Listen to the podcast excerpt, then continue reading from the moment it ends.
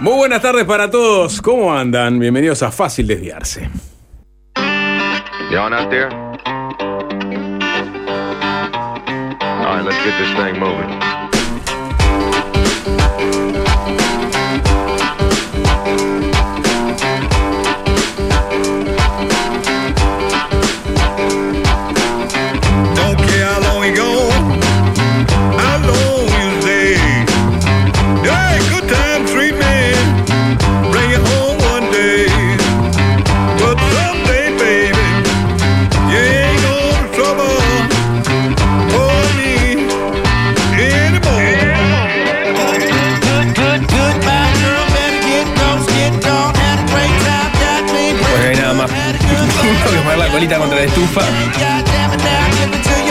Hola Juanchi. Buenas tardes, Sapo. ¿Cómo estás? Buenas tardes para el señor arroba Alvin Green, adicto a la distorsión, el emperador de la consola, la persona que se ocupa de pilotar las tardes de FM del Sol.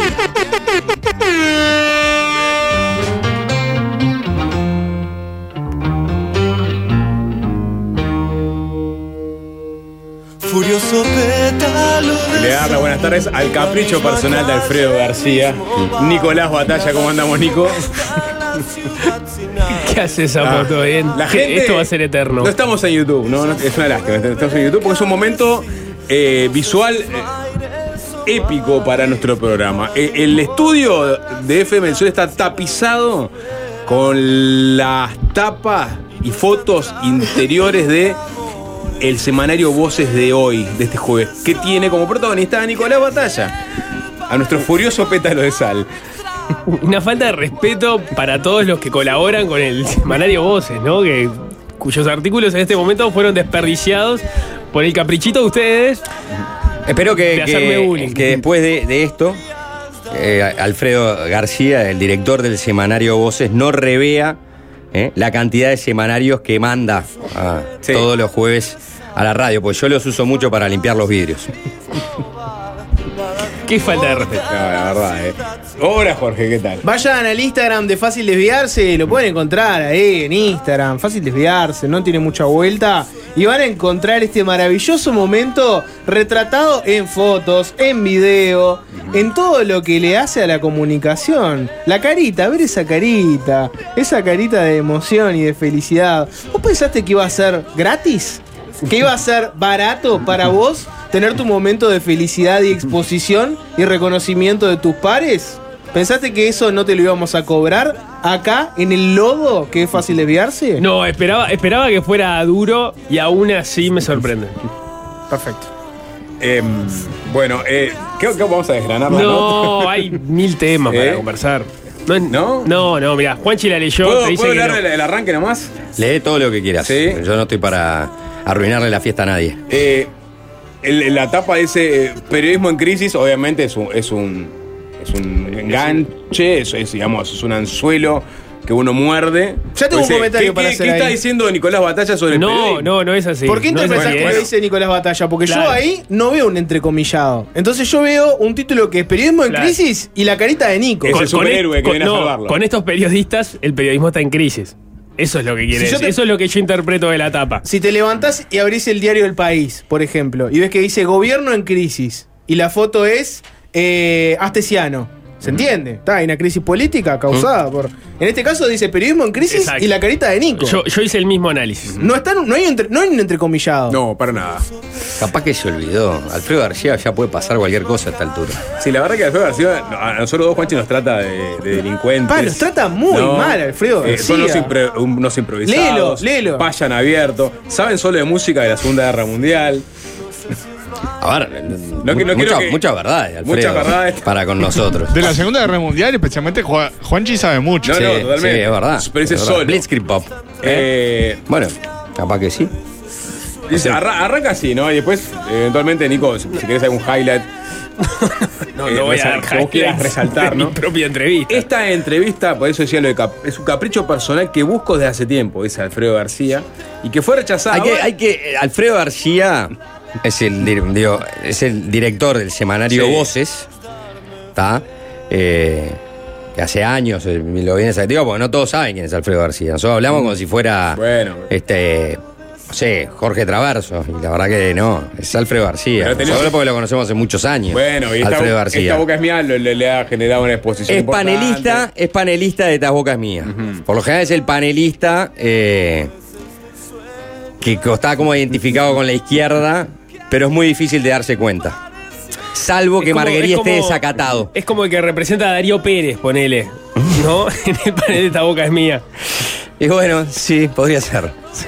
Eh, es como- Eso, eso por un lado. Y después tiene este semanario hace muchos años que imprime obviamente un- una enorme cantidad, ¿no? que es innecesaria y muchos sospechan que está lavando guita para un grupo de exiliados suecos que, eh, que, toda- que todavía no volvió al país. Sí.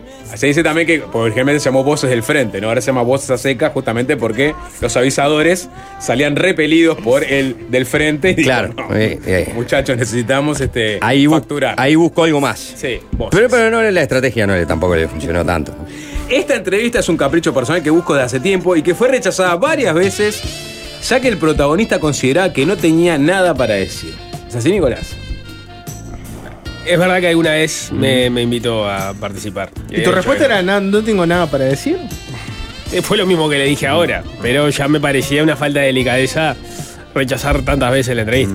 Y acá viene lo, lo- lo contundente. Yo estoy convencido que Nico es uno de los mejores periodistas de la nueva generación en nuestro país y es una prueba de que la profesión tiene el futuro garantizado. Y ahí se explica la tapa, ¿no? O sea, pedimos crisis, no, señores. Está Nicolás Batalla. Justamente. Sí, pero, No, no, que tendría que haber estado con pregunta, ¿no? Claro. No, pedimos crisis como. Y no, yo, yo lo interpreto así. Entre signo de preguntas el periodismo. Para mí no, ¿Periodismo? no, te ¿En aviso, crisis? no coordinaron, estoy seguro. Porque antes hablaban con Lauro, pero ahora ya, este, ni, no sé. ni- ¿Estaba Lauro en la No, nota? no estaba, no estaba la No te digo, es verdad, nos cruzamos, eh, estaba Alfredo con un fotógrafo. Sí. Solo lo hace desgrabar a Lauro. Bueno, es impresionante. ¿eh? Ya ni, ni le habla. Sacan un poco de la, de la sorna que los caracteriza. ¿Coinciden con que Nico es el futuro del periodismo? Se presenta en el futuro. Claro, es el presente. Presente. Está haciendo. En este momento quizás esté en, en su pico periodístico. Está en la mañana de, Bueno. de- de la televisión, está en la tarde de una de las radios, de la radio más escuchada. Sacale La radio hablada las- más escuchada. Claro, sacale una de las. Está en la tarde de la radio más, más escuchada y está en, en uno de los dos canales de televisión más importantes que hay en Uruguay. Según qué medición pagues. No, creo que me parece que el 10 y el 12 este, está un poco por arriba del 4, ¿no? En ese sentido. O sea que es el presente. No se animan a decir que Nico es el futuro del periodismo uruguayo. Nadie la está pasando bien acá. Yo en particular. bueno, perdón. Pod- Eh, eh, podríamos es difícil. avanzar. Es ¿Vos qué pensás? Voy con la- voy con ¿Por una. qué? Es difícil, pa- yo entiendo que es difícil Estoy para en este cierta momento. generación admitir que, bueno, el futuro es Nico Batalla. Voy con una. una voy- voy a ele- elegí voy al azar porque me, me estoy en este momento enfrentando con la nota por primera vez. Puedo ir con Por- una porque, porque, porque no, tiene, no, no. Ay, po. vos, si, si no te pareció interesante de leer de antes de entrar al aire, ¿por qué. ¿por qué va a ser interesante leerla ahora? Yo mencioné a Fossat, Yo la leí la nota. Yo la leí. Pereira. Yo la leí la nota y te voy a decir una cosa. Eh, está, está buena la nota, está buena muchas de las cosas que dice Nico Batalla en la nota. Gracias, y, bueno. y cuando terminé de leer la nota dije, pa, la verdad que Nico eh, va, a ser, va a ser difícil hacerle bullying a Nico porque no hay nada para hacerle bullying en sus respuestas. Va a ser mucho más fácil de hacerle bullying a Alfredo García y era lo que yo ya me había mentalizado. Me había mentalizado en eso porque a Nico lo único que le puede sacar es una frase. Totalmente fuera de contexto, que dice, soy muy naif. Y ya está. Pues inclusive las, este, está flojo de chicanas, Alfredo García. Fue domado por Nico en una de las chicanas finales. Andate al final de todo de la nota. porque- Sí, porque hay cuando, una que es- hay una tendencia al vedetismo en el periodismo uruguayo. Hay una pregunta bueno, ahí que y, queda y flotando. ahí, ahí, ahí- ahí le va a preguntar si hay demasiado infotainment en, en- en la televisión uruguaya. Acá. ¿No hay mucho infotainment en el periodismo uruguayo? Y Nicolás Batalla le responde, ¿cómo te fue hoy en esta boca es mía? Rápido. Taca. rápido, Domado. rápido, Domado, listo. doma- doma- domando Sí. a, García. Nico Batalla agarró la correa y sacó a pasear a Alfredo García. Ese sería y el ahí- titular. Y ahí, y ahí de- devuelve García. Ese, es más, ese va a ser el titular de este arranque.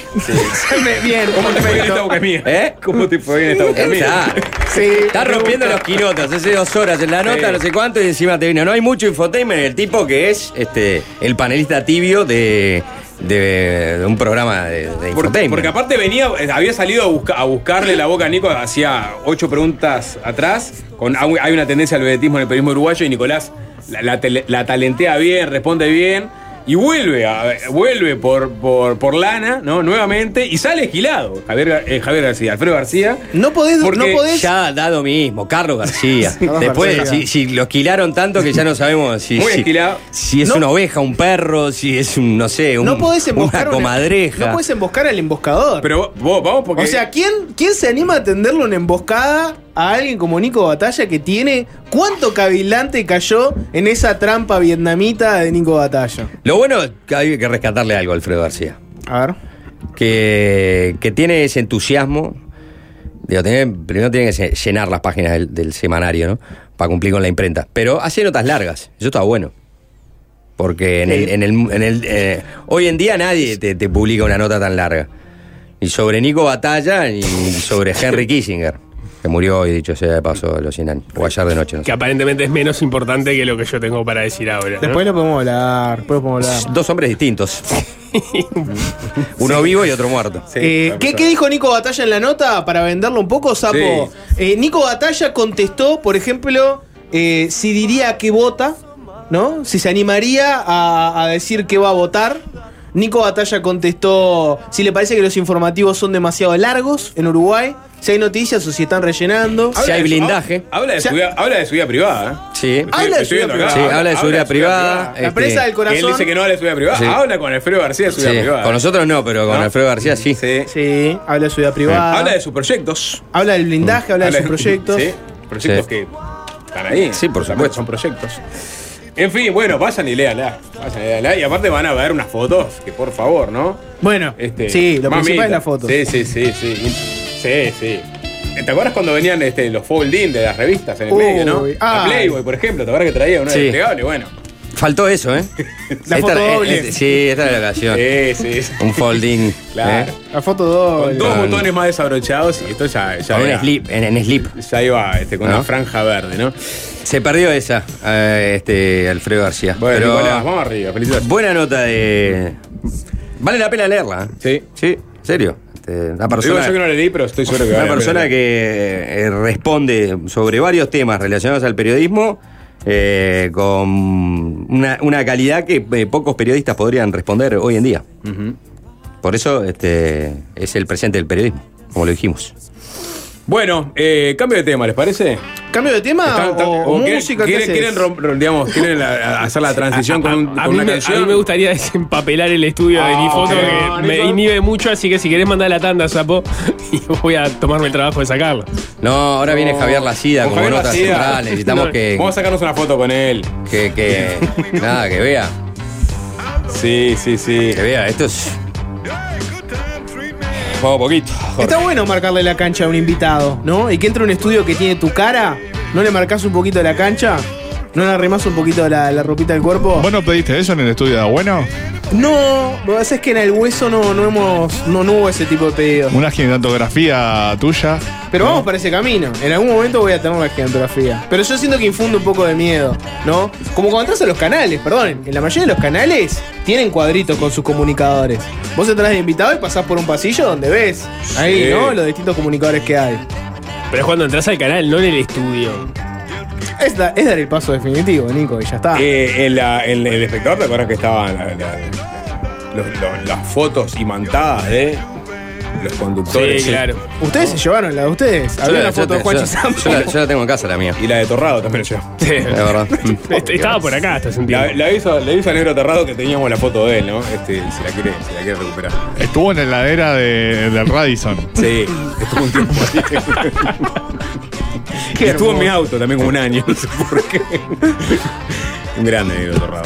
Eh, ¿qué, ¿Cómo es la, la música, Juanchi? Me toca a mí. Te toca a vos, perfecto. Sí. Hacemos, vamos, vamos a escuchar un temita entonces y. Si quieren escuchar música, Sí. podemos escuchar música. Sí, sí. Algo de Fito, por ejemplo. No. Qué horrible pedirle algo de Fito, ¿no? Voy Yo a. Juanchi, por, por, por voluntad propia, nunca pasó una canción de Fito Páez, creo, ¿no? No, capaz que sí, ¿eh? Puede haber, No a- sé, ¿eh? puede haber habido. Capaz hubo alguna. Furioso pétalo de sal. ¿Vas a cantar, Nico? Bueno. No. ¿no? No, no, no. Ah, perfecto. Es más, probablemente no hable más en todo el programa. No, tenés que hablar. Hay mucho para comentar. Murió Kissinger. Murió Henry Kissinger. Henry hay, Kissinger. hay buena parte del planeta que lo festeja como un golazo.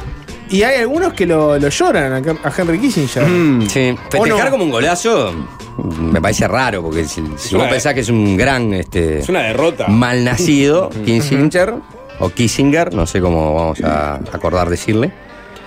Eh, Para mí es Kissinger. ¿Kissinger? Sí. Yo siempre dije Kissinger, pero la otra vuelta me dijeron que- decirle Kissinger. ¿Quién te dijo? Jorge. Kissinger. Yo no creo haberte dado una instrucción. A mí siempre fue Kissinger. Sí. Bueno, lo investigamos. Capaz estoy errado yo. No, pero no, no importa. Para mucha gente murió un criminal de guerra y salen a festejarlo. Para Claro. otra gente murió un estadista. Lo que Y pasa no, es que Respeto. eh, este, festejarlo eh, es si hubiera muerto a los 68, Mm. 65. Sobrevivió a todos sus enemigos. Claro, 100 años. O sea, Para muy, empezar. muy difícil festejar ah, un ah, al fin. Claro, y si en algún momento. US eh, Secretary of State Henry Kissinger has died at the Kissinger. age. Perfecto. Kissinger. Kissinger, perfecto. Ojo, esto es pronunciación de Iowa. BBC. Ah, no. Siempre BBC voy a la BBC. Sí. No, BBC no, la Dame, dame Norteamérica.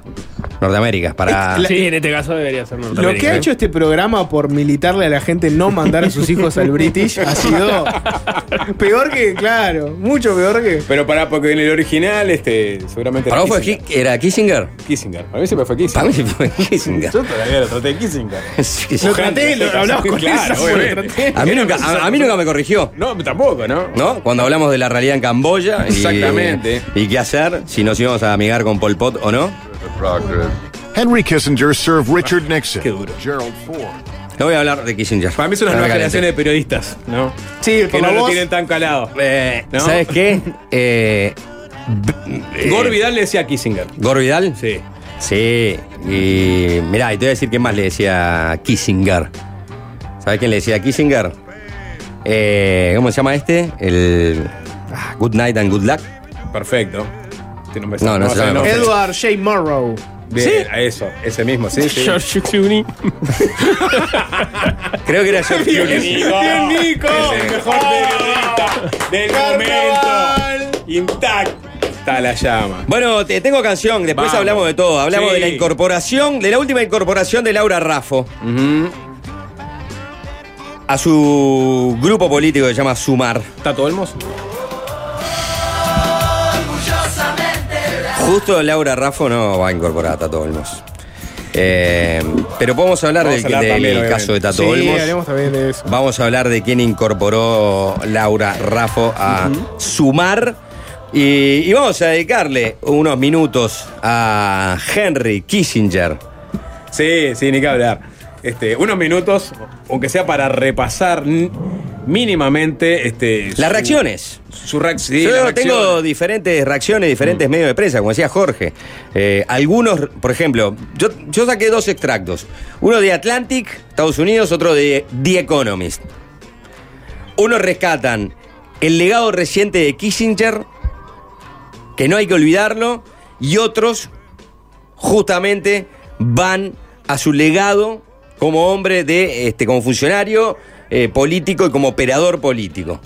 Al, al- a lo que Kissinger representó para millones de personas con sus definiciones y acciones políticas durante la década del 70, sobre todo cuando formó parte de la administración Nixon y después de la administración Gerald Ford. Si me dejan, les voy a leer una página del libro El a Kissinger, Kissinger asesino y el Kissinger que hay que todavía eh, rescatar o reivindicar, por lo menos es su pensamiento reciente de cuál es la realidad política actual en el mundo. Fue consultado por la guerra en Ucrania y que, eh, cuál era la salida que él entendía más pertinente. Dio su explicación muy atendible también, capaz que la podemos repasar. Después nos metemos. Sí, después nos metemos con todo eso. Pero ahora sí, Juanchi, efectivamente, con mucha música. Y bueno, ya que ayer estuvimos con el tema de Spotify, esta fue la banda que más, según Spotify, ¿no? La que más escuché en el año. Llama Turnstile, la canción es Blackout. Fácil desviarse.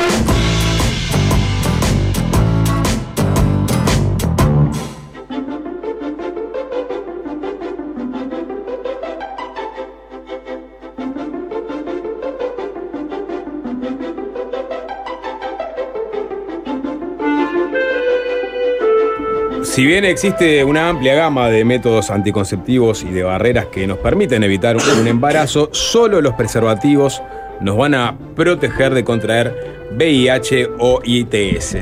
Prudence te invita a disfrutar responsablemente y de manera divertida con su variedad de condones de sabores y sus geles lubricantes. Probalos y encontrarlos en las principales farmacias y supermercados del país. Llegó el nuevo Fiat Fastback a Uruguay, el nuevo SUV Coupé de Fiat. Da el próximo salto y disfruta de su diseño italiano, motor turbo, baúl de 600 litros y toda la tecnología y conectividad. Conocelo en la red de concesionarios Fiat de todo el país o en fiat.com.uy y disfrutalo desde 30.990 dólares. Nuevo Fiat Fastback, un gran salto.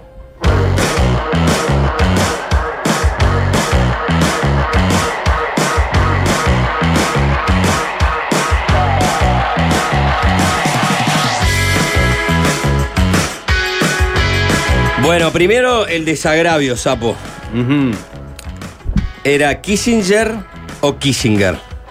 Bueno, yo siempre dije Kissinger, pero vinieron las nuevas generaciones y lo empezaron a llamar No, Kissinger. vinieron los anglófonos a llamarle Kissinger, obviando lo que no puedes obviar, que Heinz Alfred Kissinger nació en Baviera, en la República de Weimar, el 27 de mayo de 1923.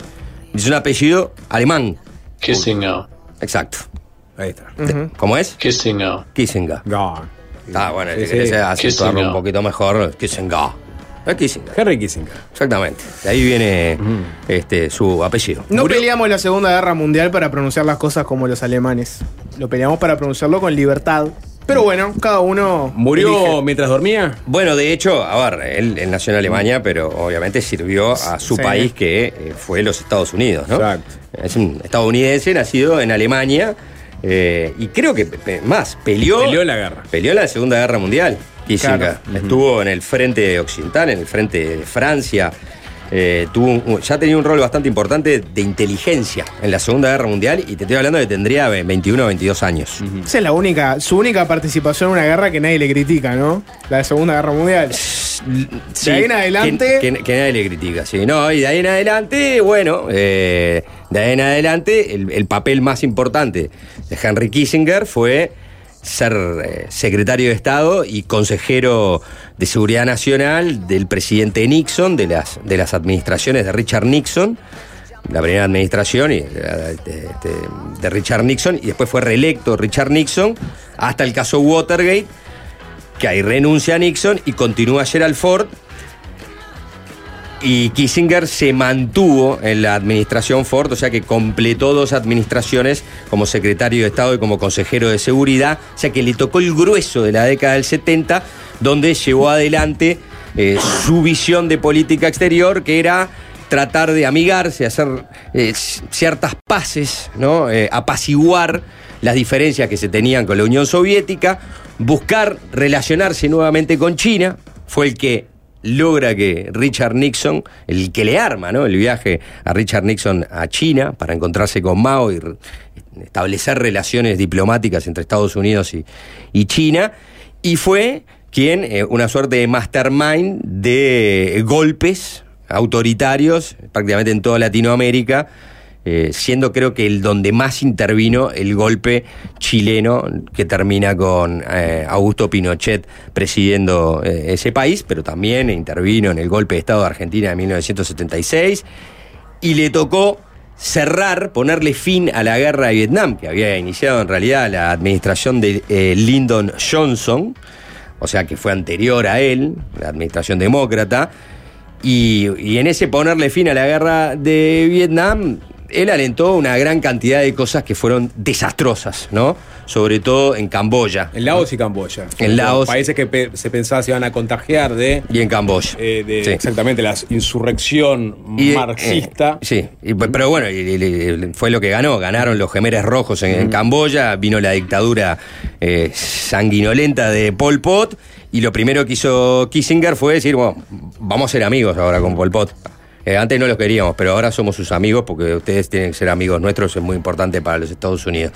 Y quizás eh, el, el peor, eh, este, la peor actuación de todas de Kissinger fue durante casi la guerra civil que hubo en Pakistán, ¿no? Entre los eh, pakistaníes del oeste con los pakistaníes del este, que eran mayormente bengalíes, y que la dictadura pakistaní empezó a matar a modo de genocidio y que Kissinger no solo apoyó eh, ese genocidio, sino que intentó también promover eh, o asegurar esa dictadura de Pakistán, porque entendía que era buena para los intereses norteamericanos, era un amigo de los Estados Unidos, Pakistán, proveyéndole armas, violando todo tipo de reglas políticas, diplomáticas internacionales, y, bueno, generando una matanza de millones de personas, ¿no? Eh, y así, así, ahí también estuvo Kissinger. ¿no? Corríjame si, si estoy errado, ¿no? Pero lo de Camboya, capaz que parece una distinción mínima, pero lo de Camboya también tenía el elemento de que fue una campaña de bombardeo,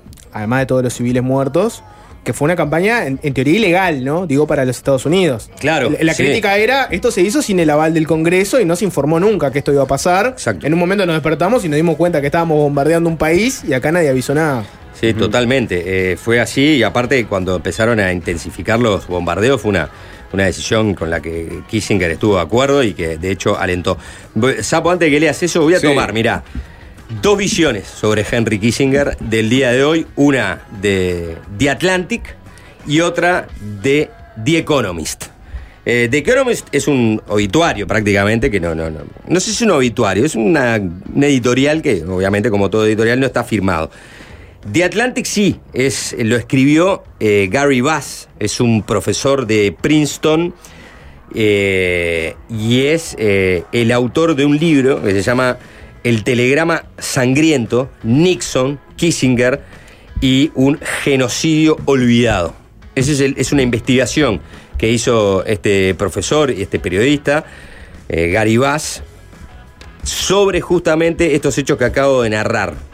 ¿Cuál fue la intervención de Kissinger en la guerra civil de Pakistán y cómo él este, promovió y estuvo de acuerdo? Y hay declaraciones que son nefastas, que surgen de los archivos clasificados de, la inte- inteligencia de los Estados Unidos, de Kissinger prácticamente tratando ¿no? este, a los pakistaníes bengalíes como escorias humanas que había que matarlos a todos. En fin, eh, ese es Kissinger. Entonces, The Economist arranca diciendo, para alguien que promo- promovió sus propios puntos de vista tan incansablemente, Henry Kissinger fue sorprendentemente incomprendido.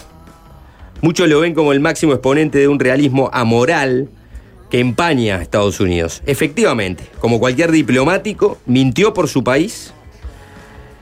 Lo que es más inquietante es que estaba dispuesto a ver morir a decenas de miles de personas si pensaba que el interés nacional así lo exigía. Sin embargo, lo que distingue a Kissinger, que murió esta semana a los 100 años, no fue solo su realpolitik, sino el hecho de que su práctica de la diplomacia también estuvo plagada de idealismo. Es un estilo que aún hoy guarda valiosas lecciones. Primera referencia de The Economist.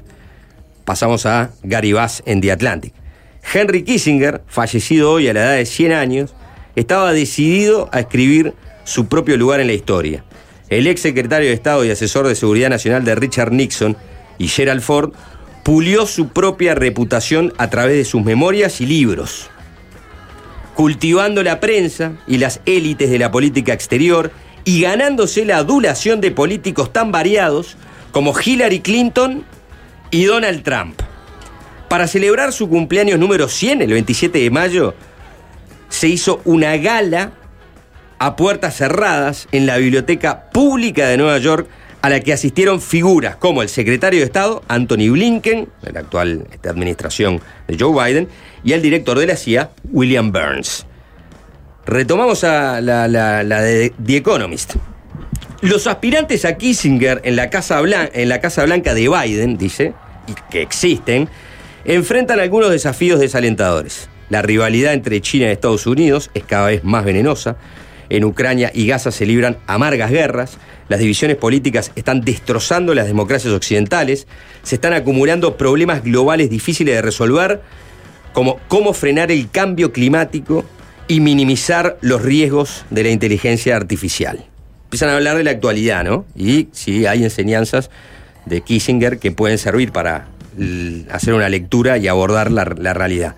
Pero si vamos a The Atlantic, Gary Bass está recordando al otro Kissinger, ¿no? Al que recientemente opinaba sobre la política eh, actual del mundo. Dice, sin embargo, a pesar de todos los elogios por las ideas de Kissinger sobre los asuntos globales y su papel en el establecimiento de relaciones con la China comunista, sus políticas son dignas de mención por su insensibilidad hacia las personas más indefensas del mundo.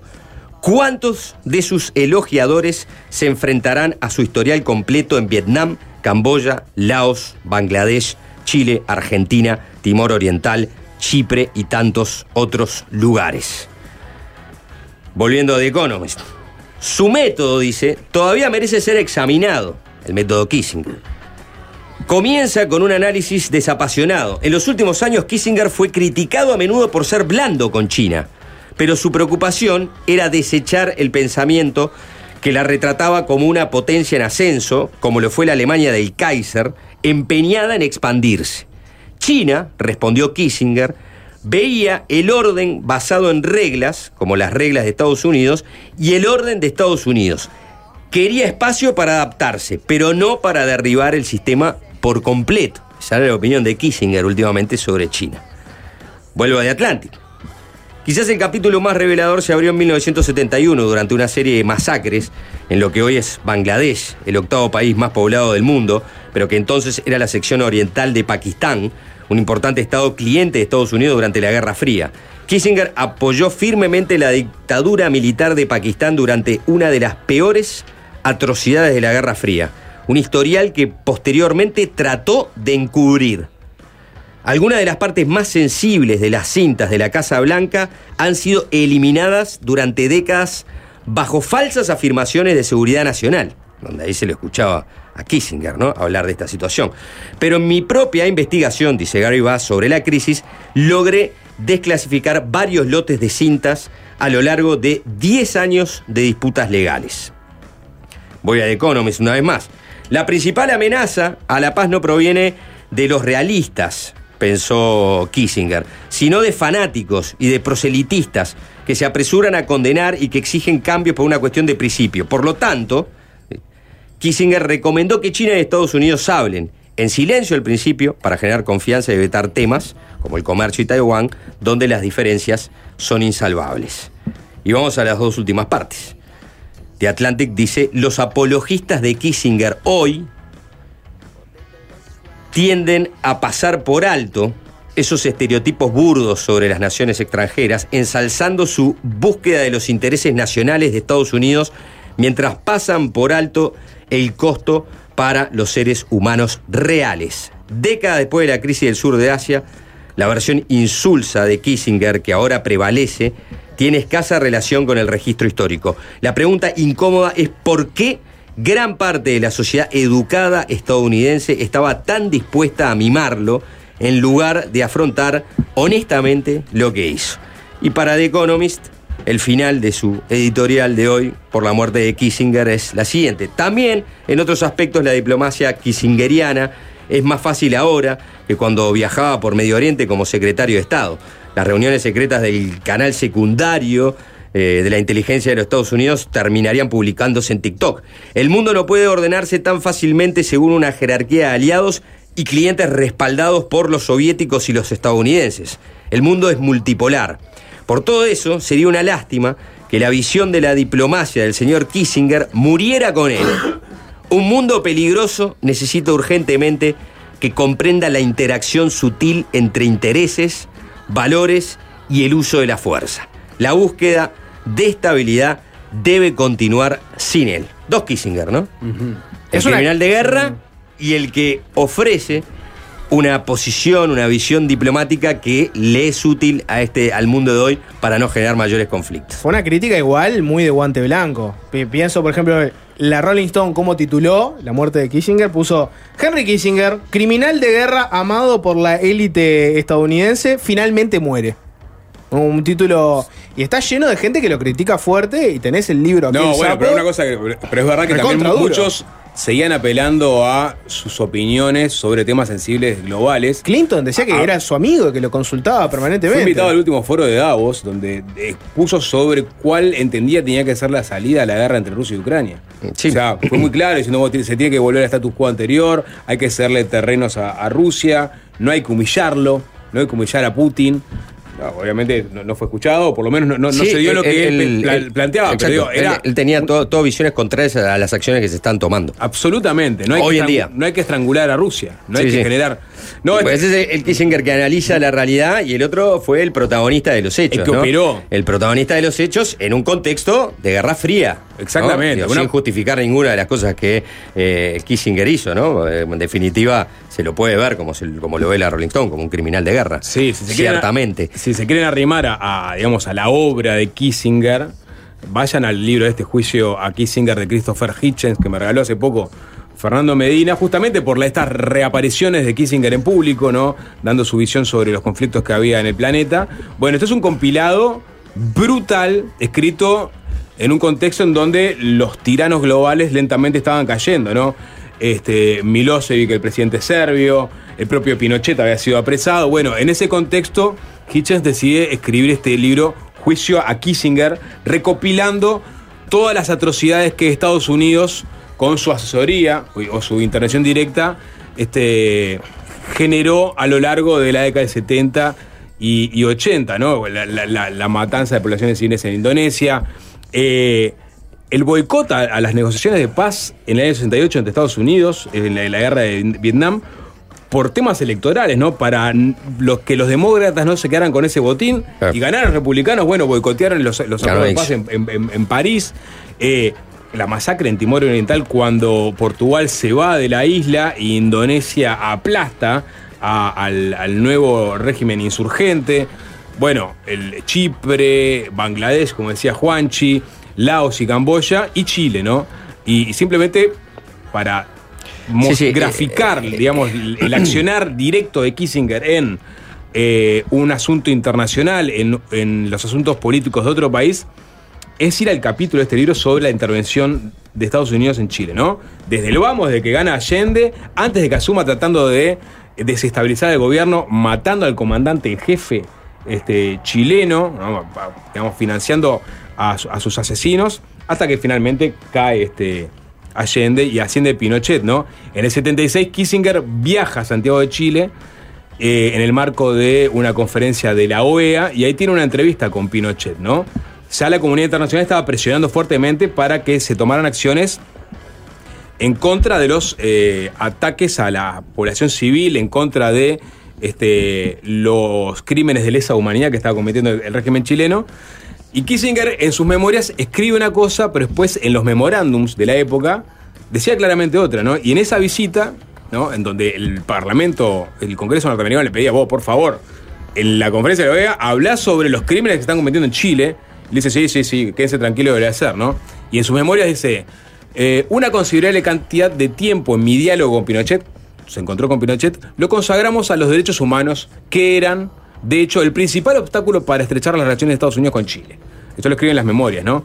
Esbocé los puntos principales del discurso que yo pronunciaría ante la OEA al día siguiente. Pinochet no hizo comentarios.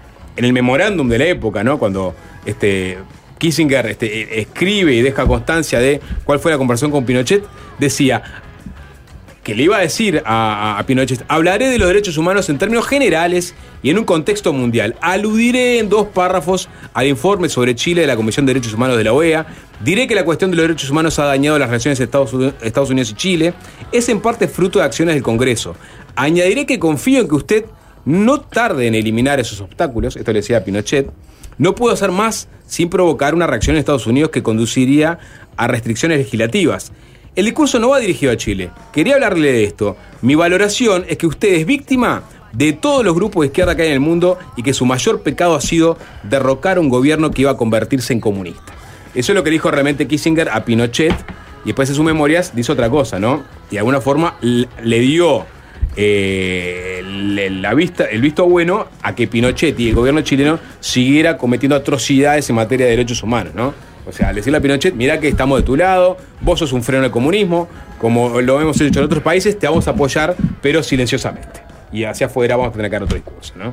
Sí, sí. Henry Kissinger. Por eso la gente lo trata como un gran hijo de puta. No, bueno, ¿no? es que el- el- una cosa no, no- no- O sea, por un lado, es seguramente una de las figuras más relevantes de la diplomacia estadounidense eh, de la historia de los Estados Unidos. Por la parte aparte que, que- que- le tocó. O sea, le tocó en, en plena Guerra Fría iniciar los caminos. O sea, un- o sea, la Guerra Fría obviamente se jugaba en otras partes. Y, y en, en esos lugares donde se jugaba, Kissinger fue el ajedrecista que con cada movimiento hizo que millones de personas sufrieran.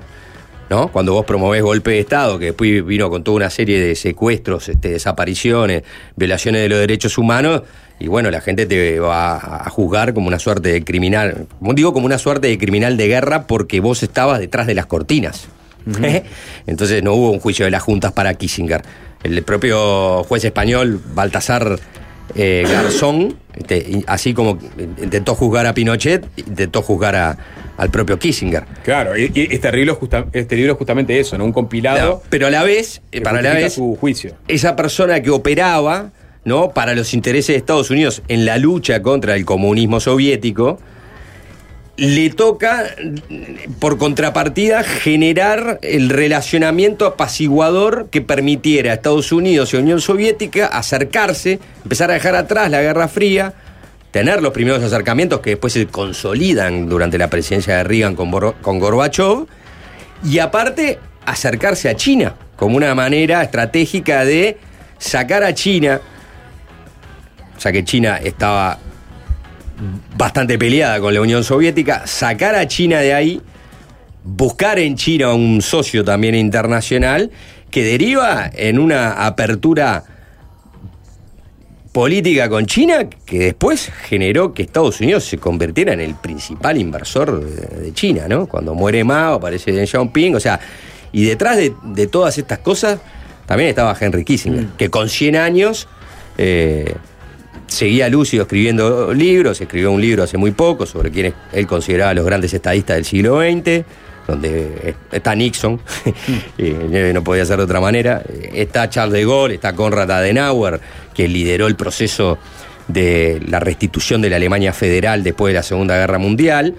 Es una persona que, como decía, o sea, Estuvo en Francia en el año 43, en el año 44, después del desembarco de Normandía, como oficial de inteligencia de, de su división militar, porque hablaba muy bien el alemán, entonces este, recopilaba información del lado alemán para brindarle a sus superiores, para definir después, este, obviamente, operaciones militares, y a partir de ahí empezó a estar en todas.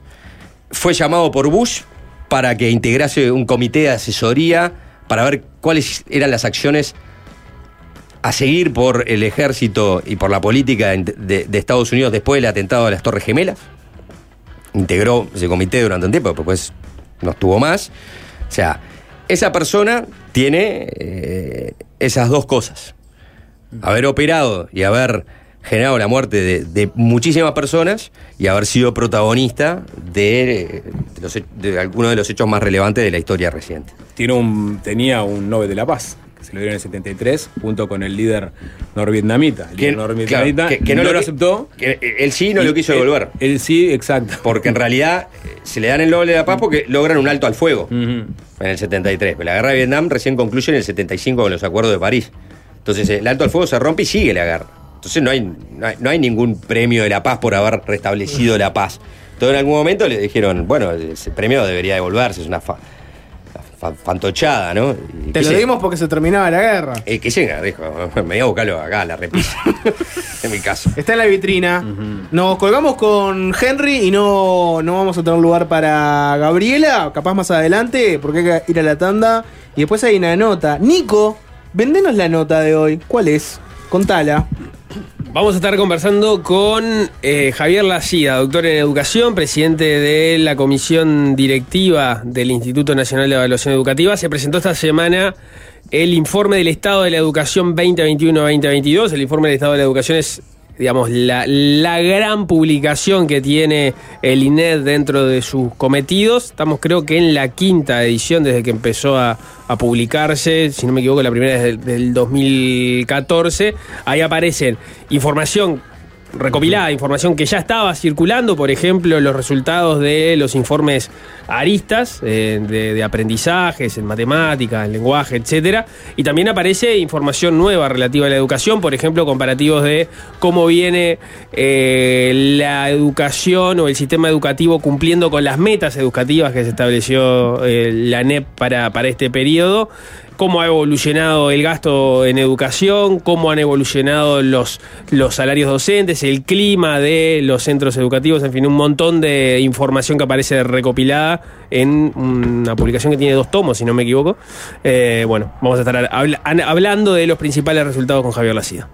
Y es fácil desviarse, es fácil desviarse. Y es fácil desviarse, es fácil desviarse. ajá. Fácil desviarse.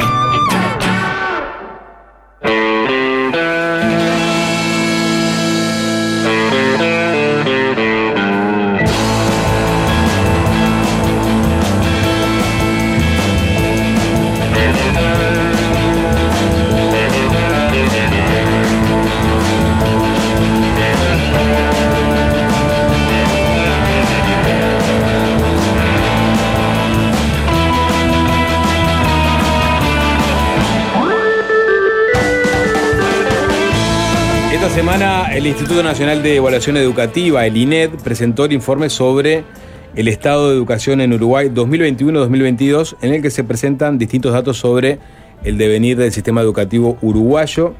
Se trata de la quinta entrega del informe, luego de las ediciones del año 2014, 2016, 2018 y 2020. Vamos a sumergirnos en algunos de los principales aportes que se desprenden de este informe y es por eso que recibimos en estudios al presidente de la comisión directiva del INED, el doctor en educación Javier Lacida. Bienvenido, ¿qué tal? Muchas gracias. Tocó tour, tour de medios en estos días, ¿no? Exactamente, y, y bueno, pero nos alegramos de que haya interés en, en- en- en la situación educativa. Estado de la educación, o sea, eh, cuando se lo presenta como un informe del estado de la educación, uno espera que sea muy abarcativo, ¿no? Es muy abarcativo, son dos tomos Sí. este, que to- eh, tocan de- este, temas variados de fuentes de información variada, fuentes del propio instituto, fuentes del Instituto de Estadística, fuentes de, de la propia ANEP, que como todos los organismos eh, hoy, ah, 2023, produce cada vez más información sobre sí misma y además Uruguay especialmente por estar eh, muy apoyada por el Ceibal y por, por medios electrónicos, todo eso queda registrado, toda esa vida educativa queda registrada y bueno, y, y tratamos de aprovecharla para preparar el informe. Tuvimos un, un hecho excepcional que fue la pandemia, ¿no? Eh, eso de alguna forma fue utilizado como filtro a la hora de este, armar los diferentes subinformes dentro de este informe macro. No, le dedicamos un capítulo especial. dijimos, "Ta, tenemos que discutir el tema de la pandemia como tal. Yo creo que la pandemia, por suerte, no deja marcado al sistema educativo, es, es algo que queda en la, en la memoria, eh, eh, eh, fue, fue una adversidad muy importante, pero, pero, pero deja este, pocos efectos du- duraderos. Este, en otros países están hablando de crisis de aprendizaje, con razón, porque hay descensos de 20, 30, 40 puntos. En otros países no se pudo medir. Eh, La deserción, por ejemplo. Eh, eh, o sea, después del corte producto de la pandemia. Bueno, eso, eso el, también. el retorno de estudiantes. Eso también no, lo bajó. Mm. miramos. Hay dificultades, más que deserción de asistencia. En realidad, la retención del sistema mejoró, especialmente tuvo un incremento muy eh, este, reconocido y valorado en educación media superior, que llegó al 50% por, por ciento de egreso. Este, eh, y, y- y- y si bien hubo efectos en los propios años, de, de- eh, ahí hay que, hay, hay que reconocer este, el- el- el- el efecto positivo que tuvo la manera de gestionar la, la pandemia como tal en el Uruguay, número uno. Número dos, la manera de gestionar la educación. Número tres, el Ceibal, como una capacidad eh, pot- eh, este, potencial que se activó muy rápidamente y que era mu- muy, importante.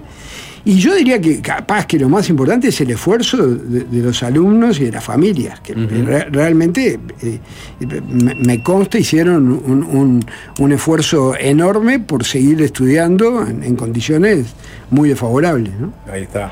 O sea que, como, como dice el informe, este, eh, el daño del COVID al Uruguay en materia de educación fue reducido. Sí, Sí. sí, nosotros no identificamos, eh, no, no, no hay registrado este, eh, daños importantes. eh, hay, hay algunos, este, mm, tal vez lo más relevante, que es compartido con otros sistemas que, que fueron resilientes al COVID, como el sueco, es algún efecto en las competencias socioemocionales de los adolescentes.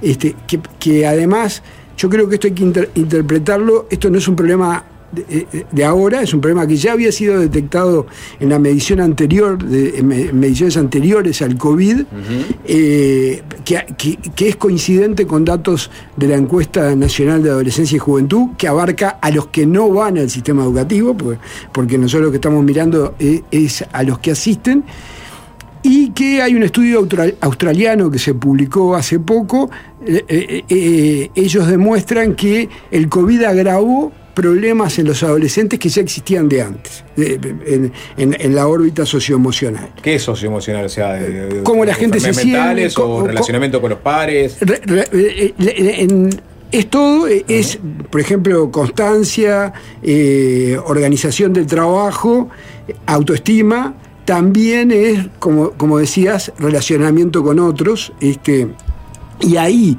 en las competencias de vínculo, es donde se nota, en el caso uruguayo, el, el- el- el- efecto más fuerte. Eh, eh, Pero sí. cuando decís el efecto más fuerte, ¿qué, qué, qué efecto? Eh, que, que- que- muestran, porque eh, están medidas también en, en una escala y muestran un descenso importante. Es lo único que muestra un descenso importante en la- la- las mediciones. ¿Y eso cómo se trabaja para mejorar? Es una buena pregunta. Este, eh, creo que hay que, que eso tiene que ver con algo que es fundamental eh, en, en- la vida educativa, que es el vínculo entre docentes y educadores, en, cómo sea la, la calidad de ese vínculo, eh, en, cómo... y además en algo que hace años planteaba Germán Rama, que es no mirar eh, Él lo decía críticamente sobre el sistema educativo uruguayo. eh, El sistema educativo uruguayo mira a los estudiantes como si solo tuvieran cabeza, como si solo fuera importante su dimensión cognitiva, intelectual, que es muy importante y que él reconocía también como muy importante, pero hay otra dimensión que son sentimientos, eh, valores, formas de ser, que son importantes y a veces influyen decisivamente en el aprendizaje. Yo te diría, es un enorme desafío para el sistema educativo. Hay otros sistemas educativos que a través de espacios de orientación, eh, de- en- a- a- había en, en- en- en las experiencias de innovación de los 90 es- espacios curriculares abiertos, eh, eh, de- definidos junto con los alumnos. Se intentaron distintas modalidades mi impresión es que con poca suerte, este, creo que el sistema educativo uruguayo, especialmente en el nivel medio, eh, con, con la estructura asignaturista muy compartimentada, tiene muchas dificultades para establecer buenos vínculos. Para cualquier docente de secundaria es, es- es- es un acto este, destacable y heroico conocer el nombre de, Claro, de- de- tenés 40 de- de- minutos de- a de veces, todo- sí. de- de- de los alumnos, claro, de, toda la- de todos los grupos de clase que tiene. Un maestro lo- lo- lo- lo- los aprende eh, casi hasta, aunque no quiera, digamos, a la tercera semana, a la segunda semana, ya lo sabe, aunque no haga un esfuerzo deliberado. Este, entonces, eh, y, imagínate, si no es posible establecer un vínculo personalizado, a partir de eso eh, este, es muy difícil el trabajo. No, yo creo que ahí hay un problema de la tradición educativa uruguaya, que es muy preuniversitaria, especialmente en la educación media, eh, en, en- donde esto para los sectores de ingresos más altos, que eran los que hasta los 60 accedían a la universidad, no era un gran problema, porque esto se lo daba a la familia. Ahora, esto, cuando hoy tenemos la buena noticia de que hay estudiantes que están accediendo a la universidad, cuyos padres, abuelos, etcétera, no accedieron a la universidad, lo tiene que aportar el sistema educativo. Este, creo que es un gran. Creo que no es. Este, la, respuesta fácil es. A, no, no, no, a mí no me toca hoy eh, eh, bu- buscar respuestas, pero, pero sí me doy cuenta que para quienes tienen la responsabilidad es un desafío muy importante. Javier, eh, una, una pregunta más metodológica, ¿no? Está claro que cuando se hacen, por ejemplo, las pruebas PISA, ¿no? que buscan, ponen determinados exámenes, son pruebas estandarizadas, se realizan en distintos países y, bueno, arrojan resultados que son comparables, porque en definitiva todos se sometieron a, la misma prueba, al mismo examen. Cuando hablamos de este tipo de informes, ¿no? Y, usamos estos informes para compararnos eh, con otros países. ¿Hay eh, criterios metodológicos que son unificables, que son comparables? Cuando hablamos, por ejemplo, del impacto del COVID en el sistema educativo o en la educación o en el alumnado, ¿sabemos cómo lo están midiendo los otros países para después nosotros poder decir, bueno, a ver si estamos orientados sobre la misma metodología como para que después puedan eh, ser comparables los estudios de ellos con los de nosotros? Los resultados de las pruebas PISA, ustedes saben, se van a, a- a conocer. Yo no los conozco tampoco. El martes que viene se el- conocen. El, martes Sí. que viene, este, mm, y, mm, todos tenemos este, gran, gran expectativa. Eh, sí sé un par de cosas que tienen que ver con lo, con lo- con- con lo que planteabas. Sí sé que en toda la elaboración de las pruebas, PISA siempre hay una participación muy fuerte de eh, en, el proceso de diseño de la prueba de todos los países en donde la prueba se aplica. Ahí, la, prueba se empieza a preparar la semana que viene, después de, de, de- informados estos resultados, en un proceso de, preparación rápida, para que no haya ese tipo de inadecuaciones a contextos locales, a, a contextos nacionales. Lo otro que sé es que, es que este informe le dedica un capítulo especial al tema COVID y a cómo y a las respuestas que se le dio en, lo- en los distintos países. O sea que, en mi opinión, claro, ahí, hay- ahí, ahí hay una enorme diferencia entre las pruebas PISA y las pruebas aristas, que son las que hace el INE del Uruguay, Sí. porque las pruebas aristas están referidas a el currículo uruguayo. Y las pruebas PISA están referidas a un conjunto de competencias que se definen y se acuerdan entre- y, y se formulan los instrumentos entre lo- los, no sé cuántos son ahora, 50, 60 países. Pero cuando lo que yo te preguntaba es cuando se dice el daño del COVID al Uruguay fue reducido si lo comparamos con otros países. ¿Qué es lo que se está comparando ahí? Y eh, estamos comparando mediciones de otros países. Eh, La, la- la mejor comparación la vamos a tener el martes. Este, pero, pero hoy, en el capítulo. O sea, el PISA nos va a dar una mejor me- de, de- una mejor medida de Mm. cuánto afectó en, en- en- en los distintos países. Pero ahí tenés aprendizajes puntualmente, ¿no? En los aprendizajes, en, en- en- en- en- en- en- Competencias, Sí, ve- ve- esta vez PISA pone el foco en una cosa que todos tenemos mucho interés, que los resultados van a estar el año que viene, que es pensamiento creativo, también toca cuestiones socioemocionales, eso, eh, también toca cuestiones del centro educativo, o sea, es una igual que las pruebas aristas, son pruebas que miran el- el- lo- los aprendizajes, pero desde los aprendizajes Sí. miran el hecho educativo. Ahora, eh, eh, cuando nosotros decimos esto hoy, es porque miramos eh, evaluaciones parecidas a la de Uruguay en otros países. Y en otros países dan reportes, los mismos reportes que en Uruguay dan eh, eh, estancamiento. En- hay países en donde dan descensos de 20, 30, 40, 50 puntos. En pruebas que, eso es cierto, no son comparables eh, entre sí. O sea, no es que esos 20 puntos son exactamente los Claro, mismos. No sabemos qué tipo de pruebas. Este, Claro, eh, sabemos que son la- pruebas eh. hechas con Se- rigurosidad, Está bien, se- estandarizadas. Se, puede suponer que, este, que los niveles de exigencia puedan ser similares. Sí, o, o- o- o que es similar la comparación contra sí mismo. O sea, el- el- ahí lo que es relevante es saber de que las mediciones Anteriores. antes y después Mm. da- da- da- da- dan resultados muy o distintos. sea, estamos hablando de. Este, hay una serie. Exacto. que permite hacer comparaciones. Vamos a ponerle, si yo veo Uruguay-Colombia, para, para hacerla más fácil. Entonces yo veo Uruguay-Colombia, resultado de Uruguay, resultado de Colombia, 2019. Claro. Resultado de Uruguay, resultado de Colombia 2021-2022. Ahí veo yo este, cómo este, hay diferencias en, en los resultados, donde yo puedo inferir entonces que en Uruguay estamos en un, un proceso de estancamiento si nos comparamos con nosotros, pero si nos comparamos con otros países, ellos han tenido un proceso de descenso Exactamente. o, o, no de retroversión de, de- o, o de, de regresión de los resultados de- educativos. La dimensión del descenso no es, no es comparable hasta que no se aplique una herramienta como esta de las pruebas. Ahí está.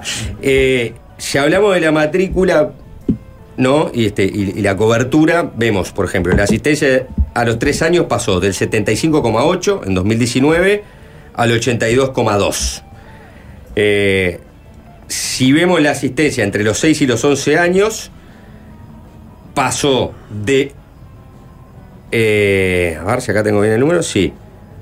No, está bien. Eh, no tengo el número de, entre los 6 y 11 años, pero se cumplió la meta también. ¿No? O, sea, o sea, se pasó la, se superó la meta. En los 3 años la meta era 80%, y fue 82, se superó la meta. Entre los 6 y 11 años también se cumplió esa meta. Entre los 15 y 17 años pasó de 89,2 en 2019 a 92,3 en 2022 también superando el objetivo, ¿no? Este, apenas por tres décimas, porque era 92%. A su vez, la cobertura a los 17 años ha crecido de 83,2 en 2019 a 86,9 en 2022, pasando la meta de 85%. Es decir, en toda la, la escala etaria se, superó la meta. ¿No? O sea, esto es una buena noticia. Sí. ¿No? Obviamente. Sí, claro, ¿no? Estamos, claro. hab- estamos hablando Claro. que la cobertura tenía una inercia y esa inercia siguió y superó las metas que estaban previstas para, este, para, la, para la cobertura. De acuerdo. Tú el otro día decías, en una entrevista que te hicimos en doble clic, ¿no? Quiero pasar más al concepto, porque cuando vemos la cobertura de- decimos, bueno, viene Uruguay, ¿no? Sí. Cobertura es muy buena. Eh, suponemos que Uruguay en cobertura siempre fue mejor que, que- que otros países si miramos las series históricas, ¿no? Me imagino. En, en primaria, no en media. En primaria. Bueno. Tú el otro Eh, día. a- ahora, perdóname. Sí. Porque esto es así históricamente. Uruguay tuvo me- primero buenos niveles de cobertura en primaria que Sí. otros países. Hace, no, no, no sé, este, 10, 15 años, no, no, no, no, no- no recuerdo con exactitud, que la cobertura en América Latina y en el mundo es universal en primaria. Es en primaria. ¿Y si Eh, vamos a secundaria? Y si vamos en secundaria, estamos muy mal. Este, Uruguay. eh, Uruguay está muy mal desde hace mucho tiempo. Este, ¿Comparado con la región? Comparado con la región, hay un cuadro que, que- que- que muestra que la cobertura mejoró, pero mejoró parecido que otros países que están mucho mejor, que están en- en 60, 70%. ¿eh? Entonces, el tema es mejorar en el 70, en el 60, 70, 80% es mucho más complicado que, Uruguay que mejorar en el 40, 50. Y además, los niveles de mejora son esos, son de 40, 50. Entonces, eh, tenemos un desafío. En, en mi opinión, el desafío ahí es reforma de bachillerato. Pero me- quiero, me- me- quiero que por lo menos a mí me quede claro una cosa. Sí. Cuando pensamos en secundaria, ¿no? Sí. Y vemos los niveles de cobertura. Estamos pensando en, en el absoluto, ¿no? O sea, hay una población. Sí, claro, estamos pensando en el, en el en, universo. En el universo. Sí. Ah, perfecto. El- sobre ese universo es- es 82%. Otros países, si me voy a Paraguay, si me voy a Colombia, eh, si me voy a Chile, si me voy a Argentina, ese universo es mejor entonces. Es mejor, sí. Es mejor. Están por encima de nuestros 85. De... Sí, exacto. Perfecto. Exacto, exacto. Y especialmente es mejor que se correlaciona con el nivel de cobertura los niveles de egreso o determinación. Bien, ahí- Porque Uruguay ha mejorado los niveles de cobertura, pero, pero le, le viene costando más que to- todos los que asistan, los que asisten terminen. Y ahí vamos a, a- a lo que vos entendés, que puede ser un cuello de botella, el- el- el- el- los niveles de egreso, y que tienen que ver con el bachillerato. Es donde hoy aparece, el, eh, do- do- donde hoy empieza el desparramo, digamos. Tenés una reforma ahora que le, le mete Eso, cuchillo por- a esto, por- ¿no? O por- sea, por- exacto, exacto. Y a, y a mí me parece que es fundamental eso. eh, ¿Te parece fundamental la diversificación, el momento en que se, se opta por la diversificación? No, me parece fundamental la reforma. Yo estoy de acuerdo con la reforma que está orientada a, a, eh, postergar y achicar la diversificación. Eso mismo, por eso. Sí, yo creo que ese camino correcto. Y, y- y- Pero vos, vos entendés que ahí está, ahí, ahí- ahí está, digamos, la, el, el nudo de, justamente de la deserción. no, O- no, o- no yo no digo que eso sea el único nudo, pero eso es parte de ese modelo. Porque se entiende que, o sea, se- para, para justificar est- estos cambios, se habló justamente de eso. Hay que lograr retener más a los chiquilines en los liceos, ¿no? Sí. Y que de alguna forma los repelía el, el hecho de esta diversificación temprana y en todo caso también las materias que se, se les ofrecían. Eh, vos entendés, vas por ese lado. Sí, y, y- y- y- y el, hacerle una propuesta que tenga sentido en sí misma y no solamente como introductoria y preparatoria de la universidad, ¿ah? también más vinculada con el mercado de trabajo. Este, en- entonces, eh, yo creo que es otra propuesta. Hay que ente- cuando, uno, cuando uno dice queremos una, un- un- una, una educación eh, media superior para todos, hay que hacerle una propuesta que sea relevante para todos y no solo para el grupo que, este, que también para los que van a ir a la universidad. Y, hay, y se está di- discutiendo esto también en términos de lo que la universidad necesita. Ahora, la universidad yo tengo la impresión, este, eh, capaz que un poco atrevido, que tampoco necesita que haya un, un- un preparatorio de agronomía, un preparatorio de medicina, que prácticamente repita en los preparatorios la estructura de facultades. Eso empezó a cambiar hace algunos años y para mí hay que dar otro paso en la buena dirección. Yo tengo la impresión, bueno, yo, trabajé muchos años como docente universitario, eh, que la universidad lo que necesita es que la gente tenga buenas competencias básicas y que sepa estudiar y que tenga método. De- de- después, el conocimiento específico a- en botánica se lo da la Facultad de Agronomía, no lo tiene que traer.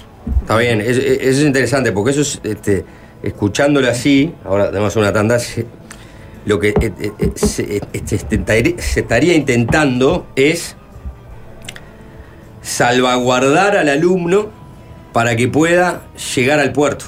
¿no? Exactamente. Una vez que Y- esté y en condiciones, y entero. entero. Y, y una vez que esté en el puerto, bueno, inicia un nuevo camino donde su conocimiento, vamos a pensarlo, si fuera en agronomía, ¿no? Este, en los temas específicos, van a ser este, buenos, dependerá también de cada alumno si es mejor o, o- o peor, pero van a ser suficientes, a eso voy, sin la necesidad de que de la previa, ¿no?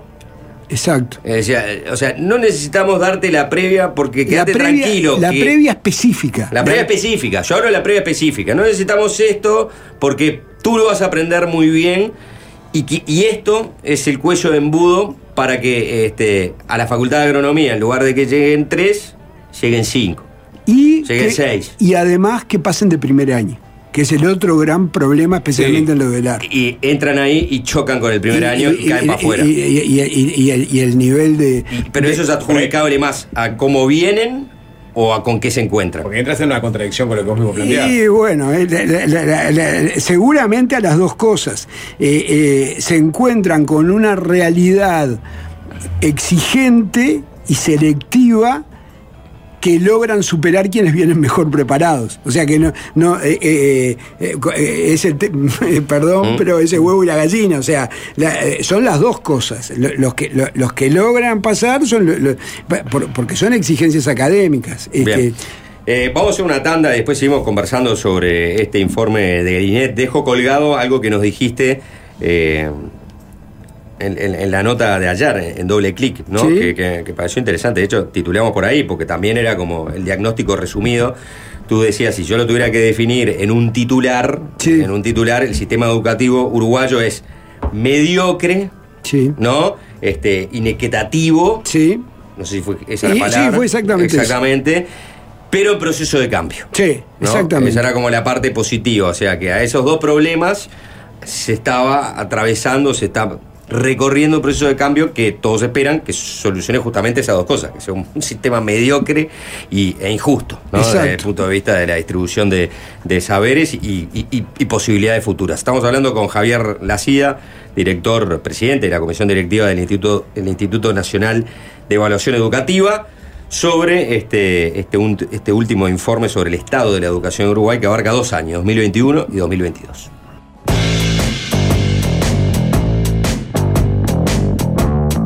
Fácil desviarse.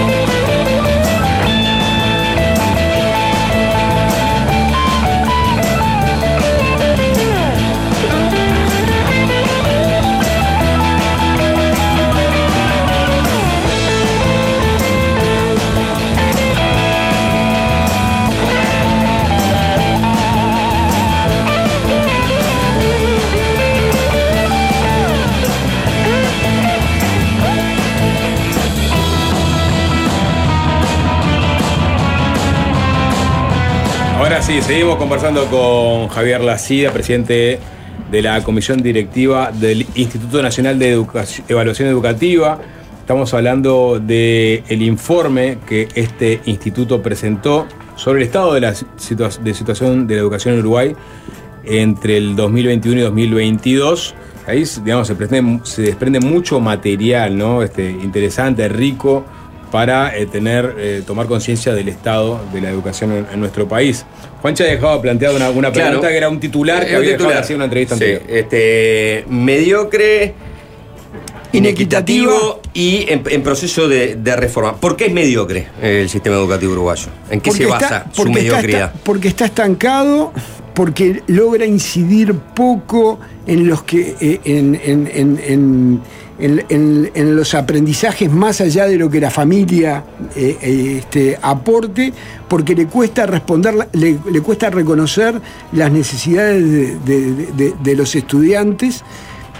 Eh, todo eso da, y, porque logra resultados que eh, en, el, en el contexto internacional son resultados mediocres. Eh, eh, incluso son resultados, y, y ahí voy a lo segundo, ¿por qué inequitativo? Porque hay enorme diferencia entre los que aprenden más y los que aprenden menos, en términos de aprendizaje y en términos de, de permanencia en, en- en el sistema educativo. Y ahí hay otro dato de, de- de- de- eh, hay- eh, mediocridad e inequidad son dos características que en mi opinión... Se van antes y aprenden menos Exacto. algunos y otros este, aprenden más y se quedan hasta el final. Sí, pero, pero incluso los que se lo- lo- los que se quedan más, el, indicador que hablábamos hoy, egreso de, de la media superior, eh, o- eh, es, es muy bajo en el quintil más pobre, un poco más del ve- de, de uno de cada cinco. 22%, ¿no? Eh, ahora eso, cuatro de cada cinco en el quintil más alto. O sea, que el que tiene todo resuelto, que la familia tiene altos ingresos, que tiene un- una, una habitación para, y un escritorio para estudiar, digamos, que no tiene ningún problema, uno de cada cinco igual prefieren no Hacer otra cosa. hacer otra cosa, no, no terminar. Esto en el mundo no pasa. Eso en el mundo no pasa, es, Claro, es así. Claro, claro, en el mundo, en el mundo cuando, cuando vos tenés indicadores como Mm. son comunes hoy en el mundo de 80, 90% de egreso de, Mm. de- de- de la media, en el quintil más alto terminan todos. No- no- Terminan no. todos. Y ahí vol- obviamente volvemos a eh, los motivos de la desmotivación eventual, ¿no? O la deserción, que, que creo que lo explicabas en el bloque anterior, que tiene que ver con lo que ofrece el, el bachillerato este, hoy día en nuestro país. Y con, y con un te- y con el tema del trabajo, otra de las preguntas que nosotros le hicimos es, este, ¿qui- qui- ¿quiénes, quiénes de, lo- de, de los en tercero liceo, cuántos quieren este, trabajar y estudiar? Nos digo que uno de cada tres en la UTU que querían trabajar y estudiar. Ahora, uno de cada cuatro en secundaria, en secundaria, ¿no? en, no en la técnica, querían trabajar y estudiar. Este, que es muy alto. Y, y el problema es que eso, el sistema no le. eh, eh, eh, después le preguntamos o- o, este, o- otra cuestión muy vinculada. ¿Cuánta relación habían tenido con empresas, microempresas, trabajadores, con gente del mundo del trabajo? La- el- el- el- tanto en la técnica un poco menos, pero en la secundaria era, no sé, el, el 60, 70%, no habían tenido ninguna vinculación en el correr del año. O sea que decís, uno de cada cuatro quiere tener, trabajar estudiar, pero por otro lado no tienen Eh, eh, no posibilidades de contactarse con el mundo laboral. Y por otro lado también eh, hay, es poco flexible el sistema para esas personas. Sí, sí, y además, hoy, hoy el, trabajo es un lugar insustituible de aprendizaje. Hay cosas que se aprenden, que solo se aprenden en el trabajo. Y el, trabajo además es, es una herramienta didáctica muy potente, ayuda a aprender cosas que of- tiene como cometido aprender el sistema educativo. Entonces, todo eso está amputado. Hay, hay, un, eh, hay un viejo informe PISA de hace este, de- de- de- de- de- de- del 2003, si no recuerdo mal, este, que nosotros lo confirmamos ahora con Arista, que le preguntaba a los directores, ¿usted entiende que su, su currículo está este, eh, mucho, poco o nada vinculado con el mundo del trabajo? Uruguay es de las pocas gráficas de PISA en que aparecía en un extremo, aparecía en el extremo de 80% poco y, y 5% nada, quedaba eh, un, un grupito muy chiquito que decía que eh, algo. Este, y además estoy seguro que parte de esos directores, honestamente, buenamente, opinaban que eso estaba bien, que, que- que eso debía ser así. Que lo importa es que estudien. Claro, exactamente. Y además hay un error ahí viejo de percepción que es ver el trabajo y el estudio como trayectorias bifurcadas. Y, en realidad hay muchos, muchas investigaciones, muchos estudios de trayectoria, hoy los estamos haciendo en el INED, que muestran que trabajo y estudio son iterativos y se re- retroalimentan entre sí. Cuando el trabajo es de calidad y cuando el sistema educativo dialoga, cuando la escuela dialoga con la empresa, cuando la, cuando la- la- la escuela toma a la empresa como un, un- un- un- un lugar de aprendizaje. Eso, en mi opinión, tiene que ver con... lo- me, me- me meto más a, a fondo de esto, que vamos a hacer un estudio ma- ma- ma- este, más en profundidad sobre este tema, porque yo creo que tiene que ver con los desafíos del de, el abandono y con la pertinencia de la oferta. Yo sé que secundaria, hoy, cuando está pensando en el bachillerato, está pensando en un bachillerato en secundaria, el, el Codicen sobre todo está pensando en un bachillerato en secundaria que tenga vinculación con el mundo del trabajo. Lo que parece un, un contradictorio con eh, el- el la, la- la- la idea de que haya un bachillerato técnico y uno de, este, de secundaria. Sin embargo, si ustedes se acuerdan, la Ley General de Educación del 2008 creaba dos direcciones, do- do- do- dos consejos en, en media, un consejo de media básica y un consejo de media superior, y unificaba la educación técnica y la educación secundaria. Y eso es de las cosas de la ley, de las varias cosas de la ley que no se llegaron a implementar. Ahí está, entra la formación dual. eh, Sí, ¿no? claro, la formación dual, a, a mi juicio, es la mejor forma de articular educación y trabajo, pero hay- no es la única. Porque ahora hay unas experiencias que están. Sí, la experiencia de Ánima, que es un bachillerato tecnológico habilitado y, y- y- muy potente en esto. Lo- Los estudiantes van dos o tres días eh, a la semana, a- pero, pero lo interesante es lo que yo comentaba hoy. Lo que ven, en, en la experiencia que hacen en la empresa, la llevan al aula. Y lo que ven en el aula tratan de aplicarlo en la empresa. Porque además eh, el ánima, el- el- el bachi- la institución educativa, habla y tiene contacto con quienes están, lo- lo- los, los tutores de esos alumnos en las empresas. Ahora, un dato muy importante para la calidad de, de- de esta oferta. Cobran. Anima es una empresa de desarrollo de. Anima, no, Anima es, es un bachillerato tecnológico Pero- privado pero- gratuito. Pero no, no- perdón, está bien. Pero no, no está, no está vinculado justamente a la tecnología. Bueno, la eh, innovación. eh, tiene un una modalidad en, te- en TICS y la otra en administración. Ahí está. Pero menciono otra vie- vieja experiencia que la educación técnica de la UTU se olvida, yo la veo poco mencionada y que es riquísima y que tiene décadas, que son las escuelas de alternancia.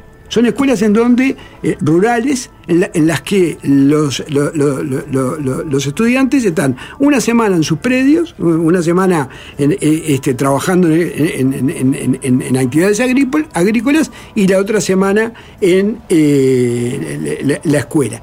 Tienen un cuaderno este, que, que- es un cuaderno de actividades en la, en la- en la que tienen que ir registrando todo lo que hacen en, en la empresa. Javier, eh, hay dos temas, dos, tres temas por lo menos para, para tocar eh, antes de cerrar la nota que me gustaría seguro profundizar eh, en uno de ellos, que es el, uno de los puntos destacados de- del informe, que es que casi ¿no?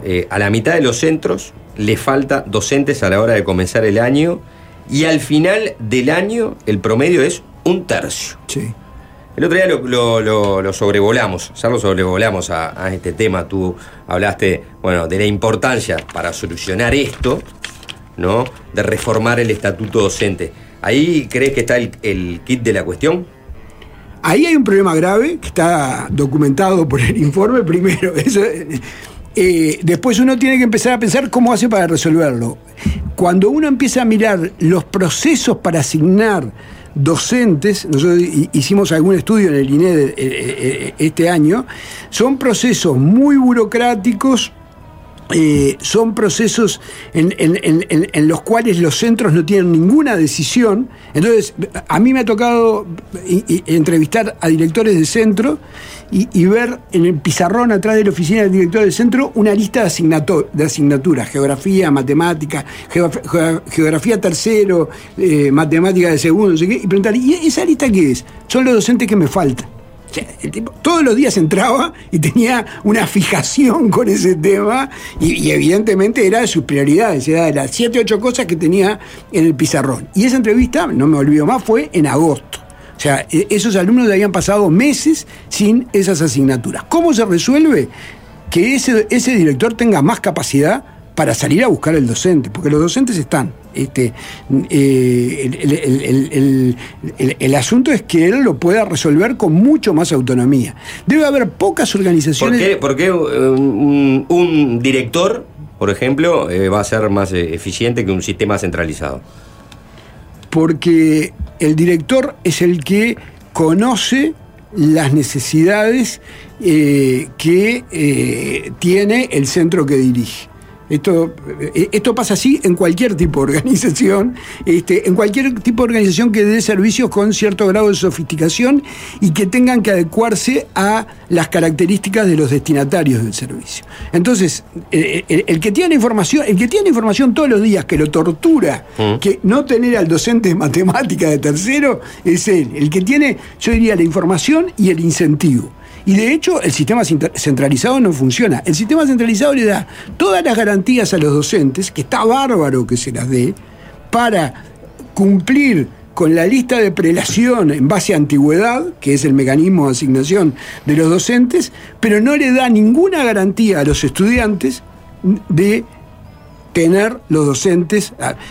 Ojo, porque me van a decir, este no es el único problema por el que ocurre esto. Esta no es el único factor. Es verdad, hay otros factores. ¿eh? Este, Pero, pero ¿este sería el factor más relevante o, Y yo o- o creo- son todos igual de relevantes? Estamos hablando de un factor de asignación de, los- de, de- de- las personas De las horas a los centros, claro, Sí. de, de algo que tiene que ver con la gestión de las personas. Sí. O sea que, y, y el, y el marco normativo de la gestión de las personas. Pero es que no, no, no es porque no haya eh, horas asignadas.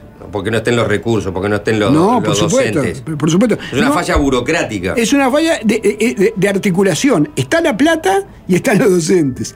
Pero no, el que tiene que hacer la articulación la hace tarde y mal. Este, y, y- y- y- y eso es una cuestión de ¿Es gestión- una falla humana o es una falla del sistema? Es una falla de sistema, no, es una falla de, si- de sistema, porque además es una falla estructural, es una falla de, de hace, esto viene pasando. Todos los años pasa lo mismo. Desde hace, sí, desde hace décadas. ¿Eh? Décadas. Eh, eh, décadas, literalmente décadas. ¿Y, y por qué no hay, no hay un incentivo a cambiar esto si, si, si yo supongo que habrá un consenso de entender que ahí hay una falla estructural que genera ineficiencias para el estudiante, que en definitiva es el objeto de, todo, de toda esta discusión, ¿no? Do- dos respuestas. Primero, ha ha habido va- varios intentos fracasados. Yo me acuerdo en el 2012, convocados por el presidente Mujica, se habló del profesor cargo como un mecanismo. Todos, todos estábamos de acuerdo. No se logró implementar. En este periodo, uno de los, uno de los problemas que tiene que ver con esto también es la rotación. Eh, eh, este, eh, eh, si, si- si yo tengo que cada año asignar a- de nuevo a todos los docentes, a todos los centros, esto se, se- se vuelve un problema. Imagínense, son miles de personas. Se fue hace los dos años. Se, ha ido, se, se trata de ir hacia los tres años, se ha logrado en algún departamento, se ha logrado para los centros María Espínora, o sea, se va avanzando, se va avanzando lento, y, ahí de nuevo mi interpretación es porque el marco regulatorio general, el marco normativo general de esto es el estatuto docente, el, que, el que eh, regula la- las relaciones laborales adentro de- del sistema educativo entre los docentes y el sistema es el, estatuto docente. Yo comentaba, y- y lo decíamos, el 2021 y el plan quinquenal de la NEP se plantearon. Ahora, es una negociación que tiene que ser muy cuidadosa, muy meticulosa, contemplar una serie de intereses muy legítimos de, la, de gente que eh, hace eh, años que está en el sistema, que tomó decisiones profesionales y las tomó con otras reglas de juego. Entonces eso hay que respetarlo. Eh, tenemos que cerrar. Y ahora te diría al revés. eh, si, si tuvieras que eh, pensar en las, en las transformaciones que se están haciendo, en las reformas que se están haciendo, ¿no? que, que obviamente es para vos y para muchos de los que este, las analizan, y ni que hablar para los que las están llevando adelante, ¿no? Eh, son necesarias. ¿no? Sí. Quizá no sean suficientes, pero son necesarias. Sí. Cambiar la tendencia del estancamiento. Es una cuestión de años, de un lustro, de una década. Yo creo que es una cuestión de años empezar a ver cambios. Yo, eh, no sé si vieron una entrevista en búsqueda hoy a Gonzalo Muñoz, que, de, manera no sistemática, él dice, Estoy, estamos viendo cambios, ¿ah? estamos percibiendo gente que... Había gente que estaba esperando el- estas transformaciones y había gente que las estaba, estaba cambiando, había docentes que estaban cambiando su práctica educativa sin cambio curricular. O sea, este, yo- creo que ya están viéndose, vamos a verlo en cuestión de años, que Ahora, ¿cuándo se va a empezar a notar esto en evaluaciones estandarizadas como las pruebas Arita o la prueba PISA? Probablemente demore este, un, un- poco más. Pero yo creo que nosotros estamos eh, monitoreando los centros María Espínora y estamos observando cambios ya. Javier, tengo que cerrar, pero el martes se presentan las pruebas PISA. Eh, esta administración le puso mucha importancia, se re- regalaron camisetas de la sección uruguaya para los que acudieran, o sea, Para motivar. para motivar. Eh, ¿Qué hay que esperar de los resultados de la PISA? Bueno, esperemos al martes. Yo quiero decir una cosa sobre las camisetas. Eh, eh, eh, en Uruguay las pruebas te- eran, los datos mostraban que la gente no terminaba la prueba, eh, que tenía mm, poca adhesión. Entonces, y, me, me- parece que yo lo que leí en lo de las camisetas y en alguna otra cosa es darle importancia, decir esto es importante, no, no, no, no decir acá, eh, eh, no, no tanto el resultado como, como hacerla, hacerla y hacerla bien. Este, porque además a mí me consta, yo he, he- he visto datos de otros países, en otros países es muy valorada la, la- la- la prueba, este, probablemente te- tenga que ver con la idiosincrasia de los distintos países, con la forma de ser, etcétera. Entonces, a mí me parece que, que- que- que lo que se hizo fue un énfasis en decir, valoremos este momento. Me- Evaluarnos también es importante. Pero va, va- va- va a ser importante el resultado que arroje. No, por para- supuesto. Para, evaluar esta gestión o no? Ah, no, para, esta- para, para- para- para- bueno, va a ser importante. Yo creo, va- vamos a ver, vamos a ver, va- va- vamos a ver qué dice. De- de- de- los resultados de PISA también para esta gestión, sí, también para esta gestión. Lo que yo no creo que, que podamos esperar son mejoras. Este, pero bueno, conversémoslo o conversenlo. Después del martes. Eh, eh, de- de- después del martes, nosotros, yo, yo voy a estar participando de la mesa en la que se va a presentar. Eh, Inmediatamente vamos a empezar a trabajar con la NEP eh, en, en- en- en los resultados. Javier Lacía, director de DINET, gracias por estos minutos en Fácil Desviarse. Muchas gracias a ustedes. Fácil desviarse.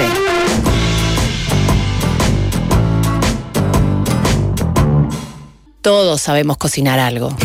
Una pizza. Empanada. Ensalada. Milanesa. Asado. Un guiso. Pero siempre hay alguien que quiere pasarnos un pique. Dalo vuelta. Capaz que subirle la temperatura, ¿no? A esto le falta sal. Déjalo dorar un poquito más. No, cortalo en cubitos. ¡Para con la sal! Si tan solo nos tirara un pique alguien que sepa.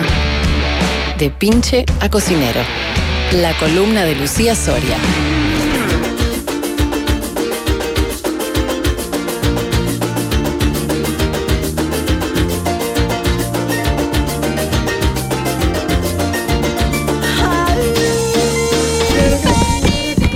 Hola, Luchi. ¿Qué tal, Sapo? ¿Qué tal, Juanchi? ¿Cómo están? Hola, Luchi. En esta ¿Cómo estás? tarde de calurosa, pero con un poco de viento. ¿Eh? ¿No? No, no salgo No desde están las saliendo, cuatro la salen hacia las 4. Quiero decir que no hace, no hace tanto calor como a la tarde, este, pero está lindo. Bueno, no importa, no estoy para pasar el clima. No. Chicos, hoy tengo invitado Sí. especial. Es verdad. Es verdad, lo ven, está acá. Está acá. Bueno, está con nosotros Matías de los Santos, que junto con su mujer, Belu Valverde, son los dueños de un puesto de tacos muy delicioso que está en el Mercado Ferrando y se llama La Milpa Taquería. ¡Aplausos! Milpa, Milpa. La Milpa. Ya me interesa el nombre. Sí, yo también no sé, no sé qué es, pero bueno, bienvenido Mati, ¿cómo andás? Hola, buenas, muchas gracias. Acá estamos. Eh, un placer, la verdad. Un placer la invitación, gracias. che, primero, ¿qué significa la milpa? Bueno, la milpa es eh, nombre dado por Belu, mi esposa, porque yo quería poner otra cosa como más referente a la cultura mexicana, como más conocida por este lado. Pero la milpa tiene un peso enorme en la cocina mexicana y centroamericana, porque es un sistema de cultivo. Ah, De hecho, es un sistema que aún se usa en México, pero en toda la zona, viste, Guatemala, Belice, por ahí. Que lo que pasa es que conviven las especies del cultivo, básicamente el maíz, eh, los frijoles, los chiles y la calabaza. Entonces todo eh, actúa como sinérgicamente. El maíz hace la estructura para que crezca el frijol y se enriede. La calabaza eh, va rastrera y le aporta la humedad que necesita. Entonces. un cultivo colectivo. Sí, es como eh, la milpa provee, dicen los mexicanos. Ah. Entonces tienen comida de ahí todo el año y, y cada estación marca bien los productos, pero sobre todo es como una especie se ayuda a la otra. Entonces nos parecía que está bueno. Es un muy buen nombre también, ¿eh? Sí, Como sí, sí. Cortito, tentador. Buenísimo. Eh, le dirían este cultivo colaborativo, le llamarían. Eso. Yo el que ¿no? dije, Juanchi. No, no, bueno, Milpa. Milpa es un buen nombre. No, yo me parece cultivo en conjunto. Mandé, no sé qué. Colectivo, ¿no? Colectivo. Colectivo, Está bien, lo mismo. Por eso. perfecto. Colectivo, Este- colaborativo. Eso mismo, colaborativo. Me encanta, no sabía. Y no, no lo quise, mira, no lo quise googlear. Bien. Porque sabía que me iba a enterar acá. Che, ustedes son ambos de Maldonado, ¿no es cierto? Así es. Estuvimos hablando un poquito antes y a veces se quiebra toda la incógnita, pero vamos a contarle a todos nuestros oyentes. Este, conocidos del señor Marcelo Soba también. Ah, bueno, ahora sí. ¿No? Así es. Sí, sí, todos. sí, sí. Ahora sí. Ahora eh, sí. Sí, juega con las billeteras. No, qué feo es. ¿Son conocidos o son amigos? Porque si son amigos es peor todavía. Sí, sí. No, eh, la esposa Julia es Sí. eh, amiga de Belu, mi esposa. Ah, no es directo con Soba, No o es sea que directo está, con Soba, sí, mejor. Eh, con, con Julia todo bien. No, bueno, contanos un poco, Mati, lo que nosotros estábamos hablando fuera de aire, pero ustedes trabajaban acá en Maldonado, ¿cómo fue un poco este, la, la carrera de ustedes como cocineros, ¿no? Este, hasta llegar al proyecto que hoy estamos hablando que es la Milpa, pero más o menos cómo fue el camino y a mí también lo que mm, este, me parece interesante es cómo ustedes pensaron en algún momento o cómo fue la historia hasta llegar a decir vamos a abrir un puesto de tacos en Montevideo, Uruguay. Bueno, la, la historia sí, es bastante larga, pero así básicamente en Maldonado estudiás en invierno, haces lo que lo que hace cualquier gurí. Y en verano trabajás o en un restaurante, o en la playa vendiendo algo, o en algún hotel, no sé, entrando a autos. Entonces, eh, nosotros ya teníamos como, hablo por los dos, eh, nuestros trabajos tempranos en, en la gastronomía.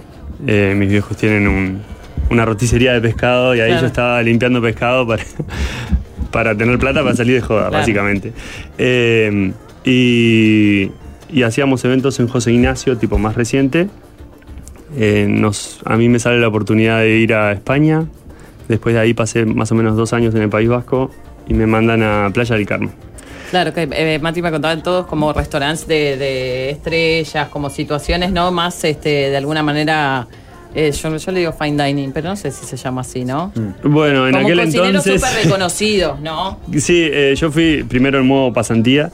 Eh, nada, Martín Berazategui es como el, uno de los padres de la cocina española, Sí. tiene como tres estrellas Michelin.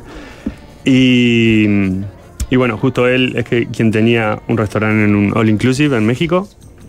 Me mandaron para ahí. eh, el tiempo que demoró el visado acá en Uruguay, eh, nos conocimos con Belu. Entonces, en una de sus licencias del trabajo me fue a ver y bueno, le invité a quedarse. Y, y tal, de ahí seguimos un camino juntos. eh, pasamos, eh, hicimos un pop-up en Miami. Después vinimos de nuevo a José Ignacio a hacer temporada. Y, y nada, me llaman que había un, una vacante en, en Dinamarca, en Copenhague, de una, de una chef muy conocida que se llama Rocío Sánchez, eh, del grupo Noma. Sí. Y, y bueno, ella lo que estaba haciendo era cocina posta mexicana en Copenhague y. Y ta, caímos ahí, del otro lado del mundo, en, en línea, en diagonal. Y estuvimos dos años y algo y decidimos que no queríamos quedarnos a vivir ahí y darle una chance a, a Uruguay. O sea, ese periplo que duró 5 o 6 años en total o más. Eh, Dos años en, países- en los Países Vascos. El año pasado, perdón, el año que viene va a ser 10 años. 10 años. De ese periplo de, De idas y vueltas y, y ta. Y volvieron hace relativamente poco ustedes, ¿no? Porque la Milpa tiene dos años. Dos años cumplimos el 12 de noviembre. Sí. Y llegaron este, con ese proyecto ya. Sí, sí, Armado. yo jugando al fútbol en Copenhague eh, me partí el tendón de Aquiles y pasé dos meses en el sofá eh, con la pata ahí en, en alto, pero la cabeza bien, entonces Funcionando. casi me muero y bueno... ¿Se rompió un danés o, o fue entre Un latinoamericanos? italiano. Ah, Pero podría haber sido danés porque Eh. era un poco ahí vi- vikinganga. Che, eh, y nada, fue un- tipo creamos la milpa en el sofá y llegamos el 2 de octubre acá y el 12 de noviembre estábamos abriendo. Un mes, Entonces, Zuc. Todo lo que es como qué vamos a hacer, de qué color vamos a hacer, qué es lo que queremos comunicar y tal. Todo eso ya estaba ahí. pensado. Sí, sí, sí, sí. Y también lo que querían ofrecer, este, porque la milpa también lo que tiene eh, para mí, que como consumidora, que me gusta mucho, es como una comida, es una cocina mexicana que no sé mucho de ello, pero parece como mucho más tradicional y eh, real, para decirlo de alguna manera, que muchas de las cosas que nosotros vemos de cocina mexicana, que muchas veces se uruguayiza de alguna manera para hacerlo más como en el mercado, ¿no? Que estoy hablando mal de los otros, decís, No, no, no, para nada. Eh, No es- estoy diciendo nombres. eh, es un claro, o sea, muchos. Yo sin pelos en la lengua, No, mucha gente que hace comida de- de- mexicana o de otros países, por ejemplo, le, le- le- le bajan el tenor al picante, ¿no? Acá, acá- acá. Yo no sé si eso es parte de, de la cultura uruguaya o no, no tengo ni idea. Adaptación. Como adaptación. Al paladar mm, vernáculo. Yo lo, lo que estoy seguro es que mm, quizás está el, el concepto de comida mexicana un poco diluido en otras Sí. partes del mundo porque es bastante mala la comida mexicana en otros países. Entonces capaz que acá tenemos esa idea de que existe una quesadilla caprese y en verdad no existe. Claro. Eso podría ser una piadina, Claro. que también es una tortilla de harina de trigo y tal, pero va por otro lado. Entonces por ahí cuando... no Sería sé, Tana en ese caso. Ponele. O la influencia americana, que es muy grande, de echarle cheddar a todo lo que se mueva, eh, también un poco marca, ¿no? Que tiene que llevar la cocina mexicana o los tacos. Nosotros lo que tratamos en la milpa de hacer siempre algún especial.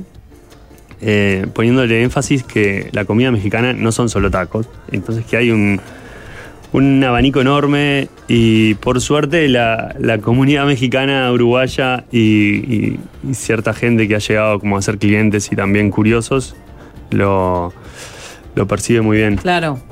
¿Cómo qué? Contanos algunos. Y por ejemplo, hicimos mole, Sí. hicimos tamales, eh, chilaquiles, eh, flautas, empanadas. Pasa que tiene el- la primera barrera y la que es muy grande son los productos. Entonces, nosotros para hacer un mole tenemos que conseguir ciertos chiles que lo que nos pasa, la realidad es que amigos que van y vienen a México o mexicanos mismos nos traen, no sé, toma este chile ancho, toma este Claro. pasilla. Y entonces nosotros recolectamos y una vez que tengamos como una cantidad para hacer un, un batch así, lanzamos, Hacen. claro. Sí. Porque tampoco está como muy claro eh, de este lado del mundo, pero los chiles son una familia de, de- de diferentes cosas y no son todos iguales. Entonces, unos se usan para una cosa, es como si fuera, no sé, orégano, cibulet, menta. ¿no? Sí, sí, sí. Según lo que quieras hacer, se usan en diferentes Claro. formas o preparaciones. Así es. Pero y tampoco es que todo en la cocina mexicana es picante, ¿o sí? Porque también hay como esa asociación de, eh, ¿no? Todo pica, todo. No, no- no sé si están así. Y en México un, un poco sí, te diría. Pero se puede lograr un muy buen sabor y algo rico y que no sea picante. Yo siempre sí, digo que... regularlo también a tu. a O sea, que, que lo tenga algo, pero nosotros tenemos tipo una salsa que yo le digo a los clientes, esto es como un chimichurri picante. Claro, Entonces, más o menos sabe cuánto ponerse y qué es lo que va a picar. sí. Pero lo que tiene la comida mexicana, por eso es patrimonio de la humanidad, es que es muy, es muy rica y es muy vasta. Y si estás comiendo algo que aunque no sepas ni qué es ni cómo se llama y te gusta y es rico, no, no importa nada Sí, más. sí, sí, ¿entendés? total, total. y con el picante es un camino de ida. Tipo, Sí, es un ejercicio, y, ¿no? y- y después te falta algo. Claro. Para, y hablando un poco de eso de que hablábamos de los productos, este, desafíos principales que tuvieron cuando llegaron acá a Uruguay queriendo hacer ese tipo de cocina mexicana, eh, lo sintieron como en las faltas, hablamos un poco de los chiles, pero por ejemplo en las tortillas, en, otros ingredientes que, que pudieran, no sé, necesitar. Sí, sí, sí, sí, un montón. Eh, de hecho, nuestros, nuestro menú está como delimitado eh, por las cosas que hay acá. Claro. Y nosotros veníamos de una ciudad que la gente va al súper y, y compra cosas orgánicas, es todo orgánico. Desde, no sé, la verdura, la carne, eh, los granos, todo. Mm. Entonces, eso fue el mayor desafío de encontrar. Bueno, los vegetales orgánicos ahí los llevamos con, Sí. con los productores de canelones, que, que es un productazo. Pero después tenemos esta otra barrera como el maíz, ¿Cómo se llama el cactus mexicano ese? el nopal. El nopal. ¿Nopal se consigue? No. No, palitos. Nopal se consigue, sopa, pero a mí personalmente no me gusta la textura. No. Porque No, tiene sí, como la sí. del aloe vera, ¿viste? Eh, absolutamente. Entonces, siento que no va a ser muy, muy buen producto final. Y lo más rico del nopal es comerlo asado, como. Grilladito. Sí, pero con brasa, ahí va. Claro. Entonces, no tenemos eso y. ta, no sé, tendríamos que probarlo, la verdad. Eh, pero si sí no hay gusta. nopales acá. Hay nopales. Sí, Ah, sí, sí, sí. Che, bueno, tenemos que ir a una tanda, pero antes de eso Sí, por favor, voy a contar. Cuénteme. eh, que ustedes ya saben, obviamente, que el vino es imprescindible ingrediente en una reunión, en una cena, con amigos, en estas épocas de tantos festejos y los demás y demás cosas. Así que eh, ya saben, si quieren un vino rico, un buen champagne, ¿a dónde tienen que ir? Tienen que ir a La Viñe, porque tienen un montón de vinos argentinos, champagne de Francia, espumosos argentinos y cavas españolas que están buenísimos. Los pueden encontrar, si quieren ver todo lo que hay, en laviñe.uy. Eh, los buscan también en Instagram, arroba laviñe carrasco. Y si hacen pedidos por más de mil pesos, saben que tienen el envío gratis. Así que importantísimo en esta época del año que hay tanta despedida, fiesta, cosa, organizarse ahí con la viña y te llega toda tu casa, un éxito, Zapito. Espectacular. Tanda y seguimos hablando de milpa. Y es fácil desviarse, es fácil desviarse. ah. Fácil desviarse.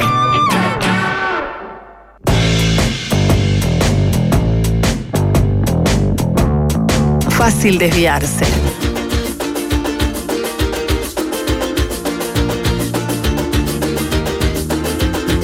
Dos mensajes, eh. Eh, dice alguien por acá. Justo hoy fui al mercado Ferrando y comí en Milpa, riquísimo. Otro, los tacos al pastor de la Milpa son lo mejor del mundo mundial. Ah, totalmente, opino igual. Sí, este, y alguien me pregunta este, por qué Lucía está hoy. Ah, porque el martes tuvimos fútbol ah, nuevamente. Peñarol, algo. ¿No trabajaron el martes? No. ¿En todo el programa no trabajaron? No, no, no hubo programa. Mira vos. No perdamos tiempo igual, hablemos de. Está bien.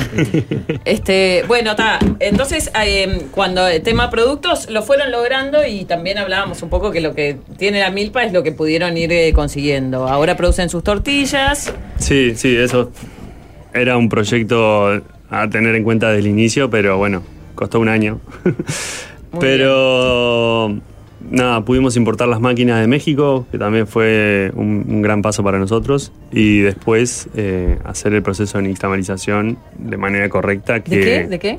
Nixtamalización. Nixtamalización. Qué fluido ¿Qué que es te eso? sale, ¿eh? Sí, yo ni la. ¿Qué es eso? Eso es el proceso donde básicamente se pelan los granos de maíz Ah, para acceder al contenido del grano, lo que tiene adentro. Eh, y para se, que la- se comienza de un grano de maíz seco. Sí, como si fuera un choclo seco. Claro, pero como el el del locro. Sí, sí, sí, sí. Pero el que hay acá es más parecido al que se hace pop, Mira. como el pinch galo se llama. Claro. Pero tiene, es un, un diente más chato. Pero bueno, lo relevante es que se tiene que hacer el proceso eh, de nixtamalización, que es eh, cocinar el grano en agua alcalina, que Mm. se, se- se logra poniéndole cal. Cal, la misma de pintar las paredes. Sí, hi- hidróxido de calcio es lo que se usa. Y bueno, se hierve, Hierve. se lava, después se muele en, en una molino de piedra volcánica. Y después eh, lo pasamos por una tortilladora. Que ¿Se es llama una, así? Sí, sí. Es una máquina inventada en México para hacer tortillas. Claro. Y la- las aplana y le da la forma. Y después las cocinamos en la plancha. Y, y, ta, y ahí, y ahí tenemos nuestras propias tortillas hechas 100% de maíz. eh, y por nosotros, porque es clave en, en lo que es la base del producto del taco, poder controlar la calidad y, y, y darle buen seguimiento a todo- todos los puntos del proceso. ¿Venden tortillas para el público sola? Vendemos de a poco. O sea, empezamos a hacer eh, hace poco, entonces primero cubrimos nuestra, nuestra producción, nuestras ventas y, y ta, estamos vendiendo a poco, pero no nos da tipo. No nos da la producción, el tiempo y tal, como La para, vida. para- Claro. Sí, sí, para- para, para hacer un e-commerce de tortillas. sí. ¿entendés? Alguien pregunta, la milpa, decía que la milpa es un proceso de cultivo que derrota los mismos en cuatro parcelas. Esa persona decía, yo quiero saber si tiene chorizo mexicano que no pude conseguir en todo Montevideo. No, no, no, no tenemos chorizo No. mexicano. Pero una vuelta eh, hicimos una prueba de un taco de chorizo, donde lo que hicimos fue hacer el adobo del chorizo mexicano, moler la carne de cerdo y eh, nada, dejarlo marinando, porque el taco de chorizo eh, en México lo hacíamos eh, pelando el chorizo, o sea, cortando Claro. lo que es la, la, La tripa. la tripa y con, con- con la carne de, de adentro, con la carne molida. Entonces hicimos una, Un una prueba de eso y quedó muy bueno, la verdad. Pero sí, no, no, no lo tenemos. Pero la materia prima está, digamos, pasar. Sí, sí, sí, sí, sí. Pero es lo mismo que hablábamos hoy, o sea, el, el tipo de chile, en- entonces... Bueno, contanos un poco para ahí ir cerrando cuáles son los tacos deliciosos que se pueden encontrar si van al mercado Ferrando y visitan ahí a los chicos a Belu y a Matías en La Milpa. Así vamos tentando a la gente porque este horario es especial para tentar Sí, sí. gente. Bueno, eh, nuestro... El más vendido. El más vendido, el taco estrella es el pastor. Es el. Eh, decidimos del momento uno de, de tener un trompo que es eh, como la máquina de- donde se cocina el shawarma, es un Sí. grill vertical. Y, y bueno, eso, eso, la marinada de la carne, la combinación y todos los puntos de, de- críticos del Eh, proceso. de- de- desglosemos un poco. El pastor es El pastor es carne de cerdo, Cerdo. que le hacemos churrascos, le ponemos un adobo, que es el adobo del pastor, eh, de un día para el otro, y luego se, se coloca en una especie de brochet. sí, gigante, eh, tipo gigante, shawarma. tipo shawarma, que tiene una, una pared vertical que es eh, sale el fuego, como si fuera una estufa a gas. Va. Entonces va girando en el eje y se va cocinando por fuera de manera rápida, digamos. Entonces ahí queda doradito y, y- y lo vamos sacando directo del trompo. ¿Uno les, dura todo el día?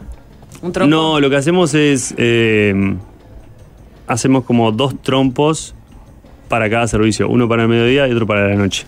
Y ahora, dos años después, más o menos ya sabemos lo que se consume. A veces nos quedamos cortos, pero está, siempre tenemos eso como.